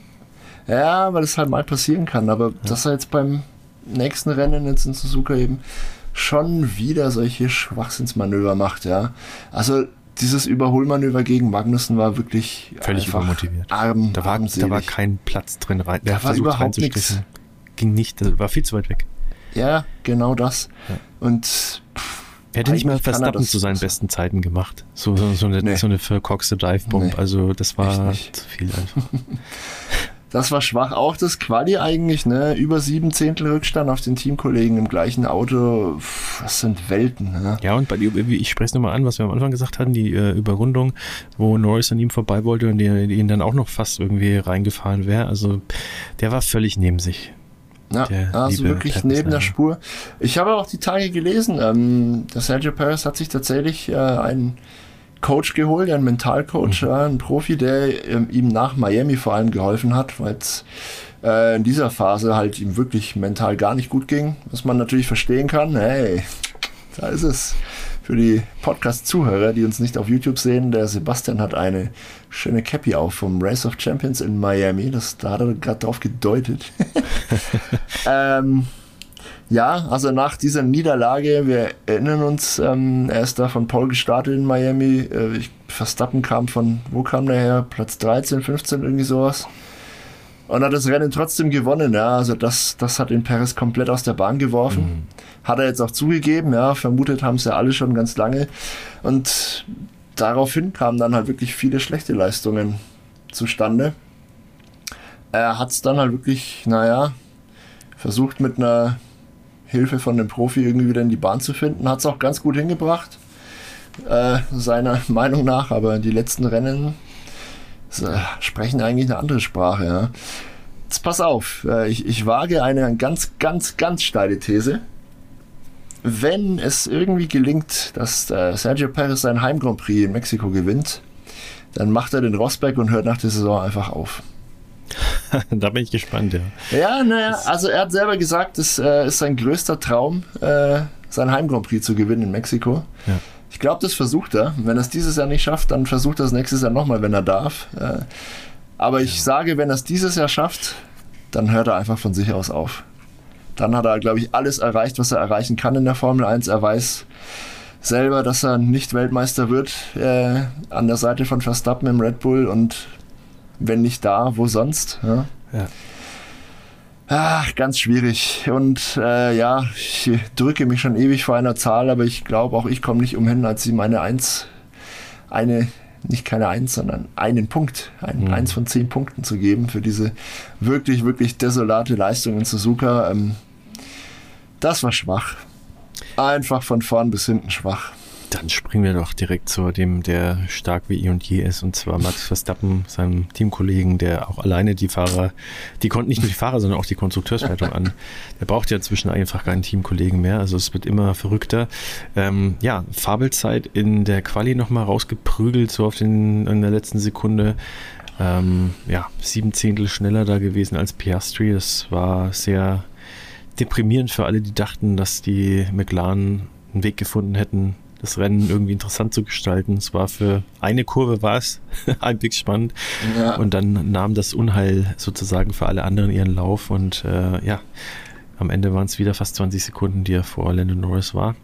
Also es war, und er, auch da muss man wieder sagen, er hat gemanagt, er hat sich überhaupt nicht verausgaben müssen. Er hätte wahrscheinlich, wenn er es gewollt hätte, nochmal äh, ja, mehr, mehr rausfahren können und dann hätte er wahrscheinlich sogar nochmal irgendwie äh, ein paar Sekunden mehr Vorsprung gehabt, er hätte wahrscheinlich sogar nochmal reinkommen können, nochmal soft drauf, schnellste Runde nochmal pulverisieren, weiteres Mal. Also auch da wieder, ich gebe jetzt einfach die 10 von 10. Äh, äh, vor allem, er hat ja äh, sozusagen mit dieser Leistung äh, dafür gesorgt, dass der Konstrukteursweltmeistertitel dann auch in äh, äh, Bull gelandet ist, äh, im äh, Heimatland des Motorherstellers. Also es ist eine runde Geschichte und die hat er sich dann auch verdient. Sehr schön. Ja, ich komme auch nicht umhin, ihm eine 1 zu geben. Und zwar einen Punkt mit einer 0 hinten dran noch. auch die 10 von 10 kriegt er von mir natürlich. Ähm, das ganze Wochenende von ihm war eigentlich ein einziges Statement, ja. Ein Statement gegen alle, die gesagt haben, oh, guck mal, Singapur, lol. So, nee, Leute, wir sind wieder da. Ja. Ab der ersten Sekunde an war er auf einer Mission und wollte einfach beweisen, dass das in Singapur ein Ausrutscher war, eine einmalige Kiste und allen, die jetzt gehofft haben, dass es spannender wird an der Spitze, so ein klares äh, für mich nicht, bitteschön. ähm, es war aber auch gleichzeitig ein Statement gegen alle gerichtet, die gemeint haben, dass diese technische Direktive, über die wir letztes Mal gesprochen haben, vielleicht die Red Bull einbremsen könnte, dass die da illegal unterwegs waren und äh, dass der ganze Vorsprung nur daher rührt, dass die mit irgendwelchen biegsamen Teilen äh, arbeiten oder so. Mhm. Äh, ja, sorry Leute, leider auch nicht. genau, ich glaube fest daran, dass der Red Bull die ganze Saison über regelkonform unterwegs war ja, und das dass die einfach einen besseren Job gemacht haben. Und zwar viel besser. Also brutal, brutal gut wieder, Max Verstappen. Er hat ja auch äh, zu Christian Horner wohl in der Woche vor Suzuka gesagt, so, äh, die haben sich wohl getroffen zum Tennisspielen, irgendwie sowas. Äh, hat der Max Verstappen gemeint, ey, ich habe ein gutes Gefühl, ich glaube, ich gewinne mit 20 Sekunden Vorsprung am, am Sonntag und 19,3 waren es dann am Ende. Also er ist schon mittlerweile so weit gekommen, dass er jetzt schon die, die Vorsprünge sagen kann, mit denen er gewinnt.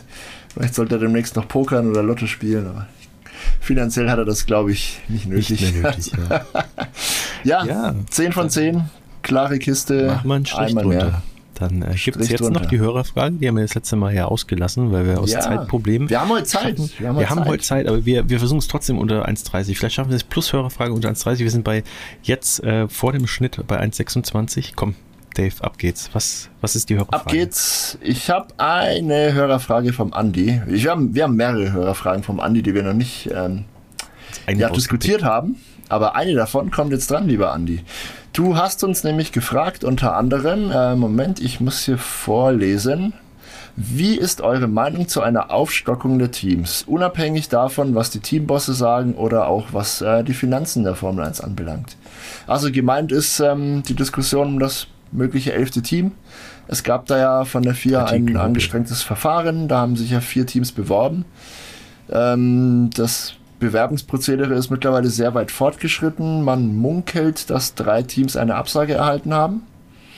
Und mit einem Team ist man noch weiter am äh, ja, Verhandeln. Dabei geht es natürlich um Andretti, um das US-Team. Und ja, was halten wir davon, Sebastian? Ich glaube, wir haben es auch schon hier und da öfter mal angesprochen.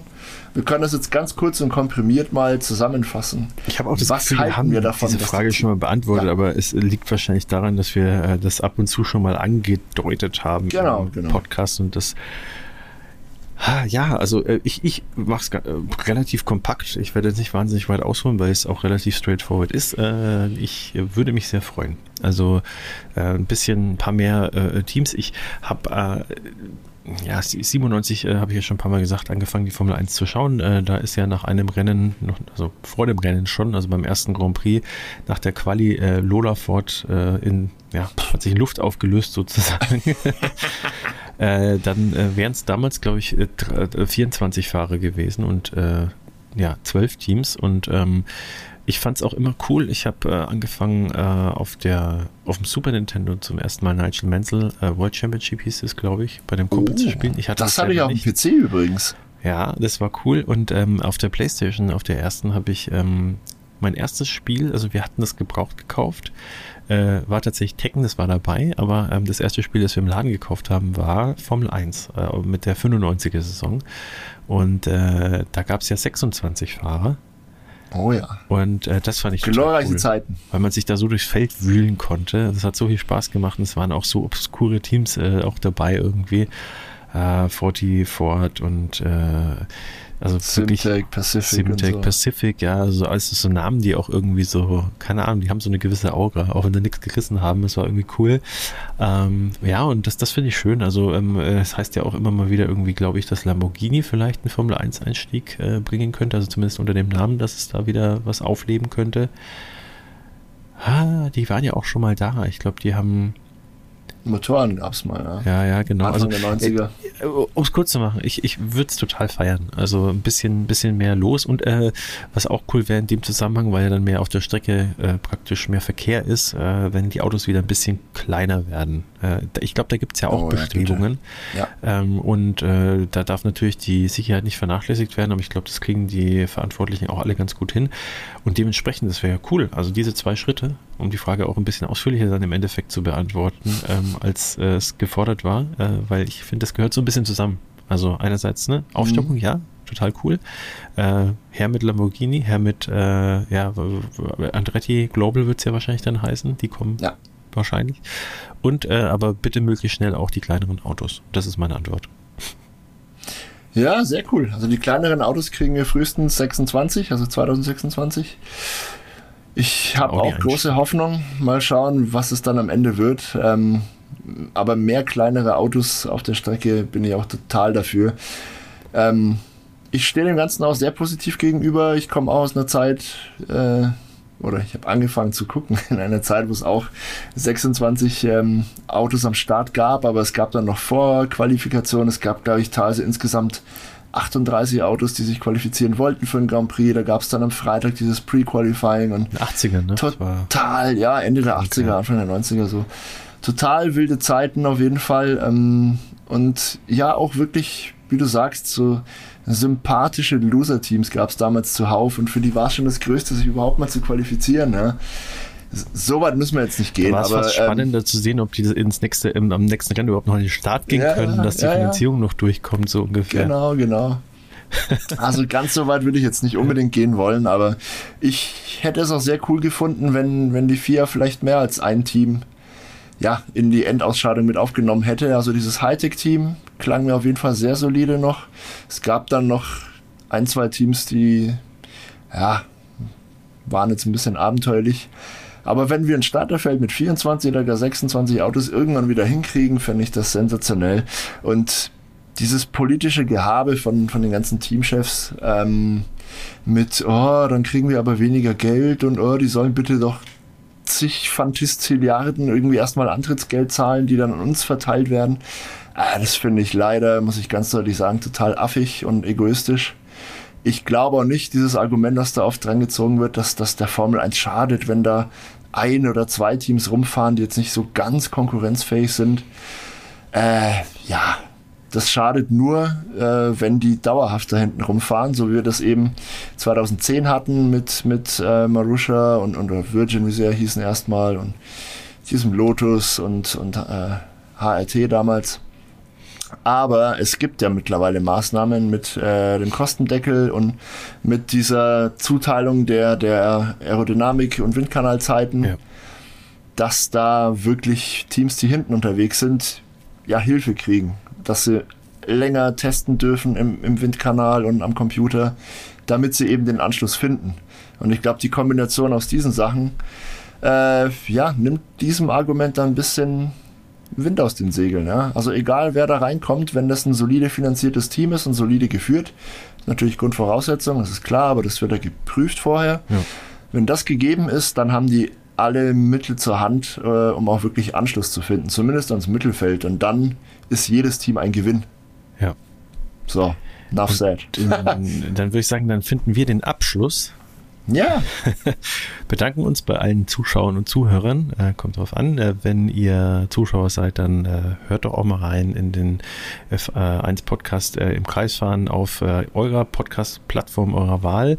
Äh, würden uns freuen. Ähm, abonniert uns da. Ähm, das hilft schon viel für den Algorithmus. Gibt uns eine Sternchenbewertung. schreibt irgendwie eine kurze Rezension, was ihr cool findet. Und das auch wenn ihr es nicht glauben mögt, aber da, das belohnt der Algorithmus, wenn da Engagement äh, ist. Lasst ein Like da, wenn ihr auf YouTube seid. Ähm, abonniert den Kanal, es würde uns viel bedeuten, äh, würde uns auch viel bringen. Und äh, aktiviert die Glocke. Und dementsprechend würden wir uns heute mal deaktivieren, sozusagen. nicht zu vergessen, Social Media, Freunde. Instagram äh, ist King. Da kommt jeden Tag, jeden Werktag Con Content von uns und wir versuchen euch, liebe Community, da möglichst bei der Stange zu halten. Das scheint aber zu funktionieren. Ihr seid eifrig dabei, ihr macht eifrig mit bei Umfragen. Vielen, vielen, vielen Dank dafür. Vielen Dank auch nochmals äh, ja, an euch zum, als Zuschauer, als Zuhörer. Vielen Dank für eure Zeit äh, und vielen Dank, dass ihr euer Hobby mit uns teilt. Geteilte Freude ist doppelte Freude, ihr wisst es. Alles klar. Bis zum nächsten Mal. Ciao. Ciao.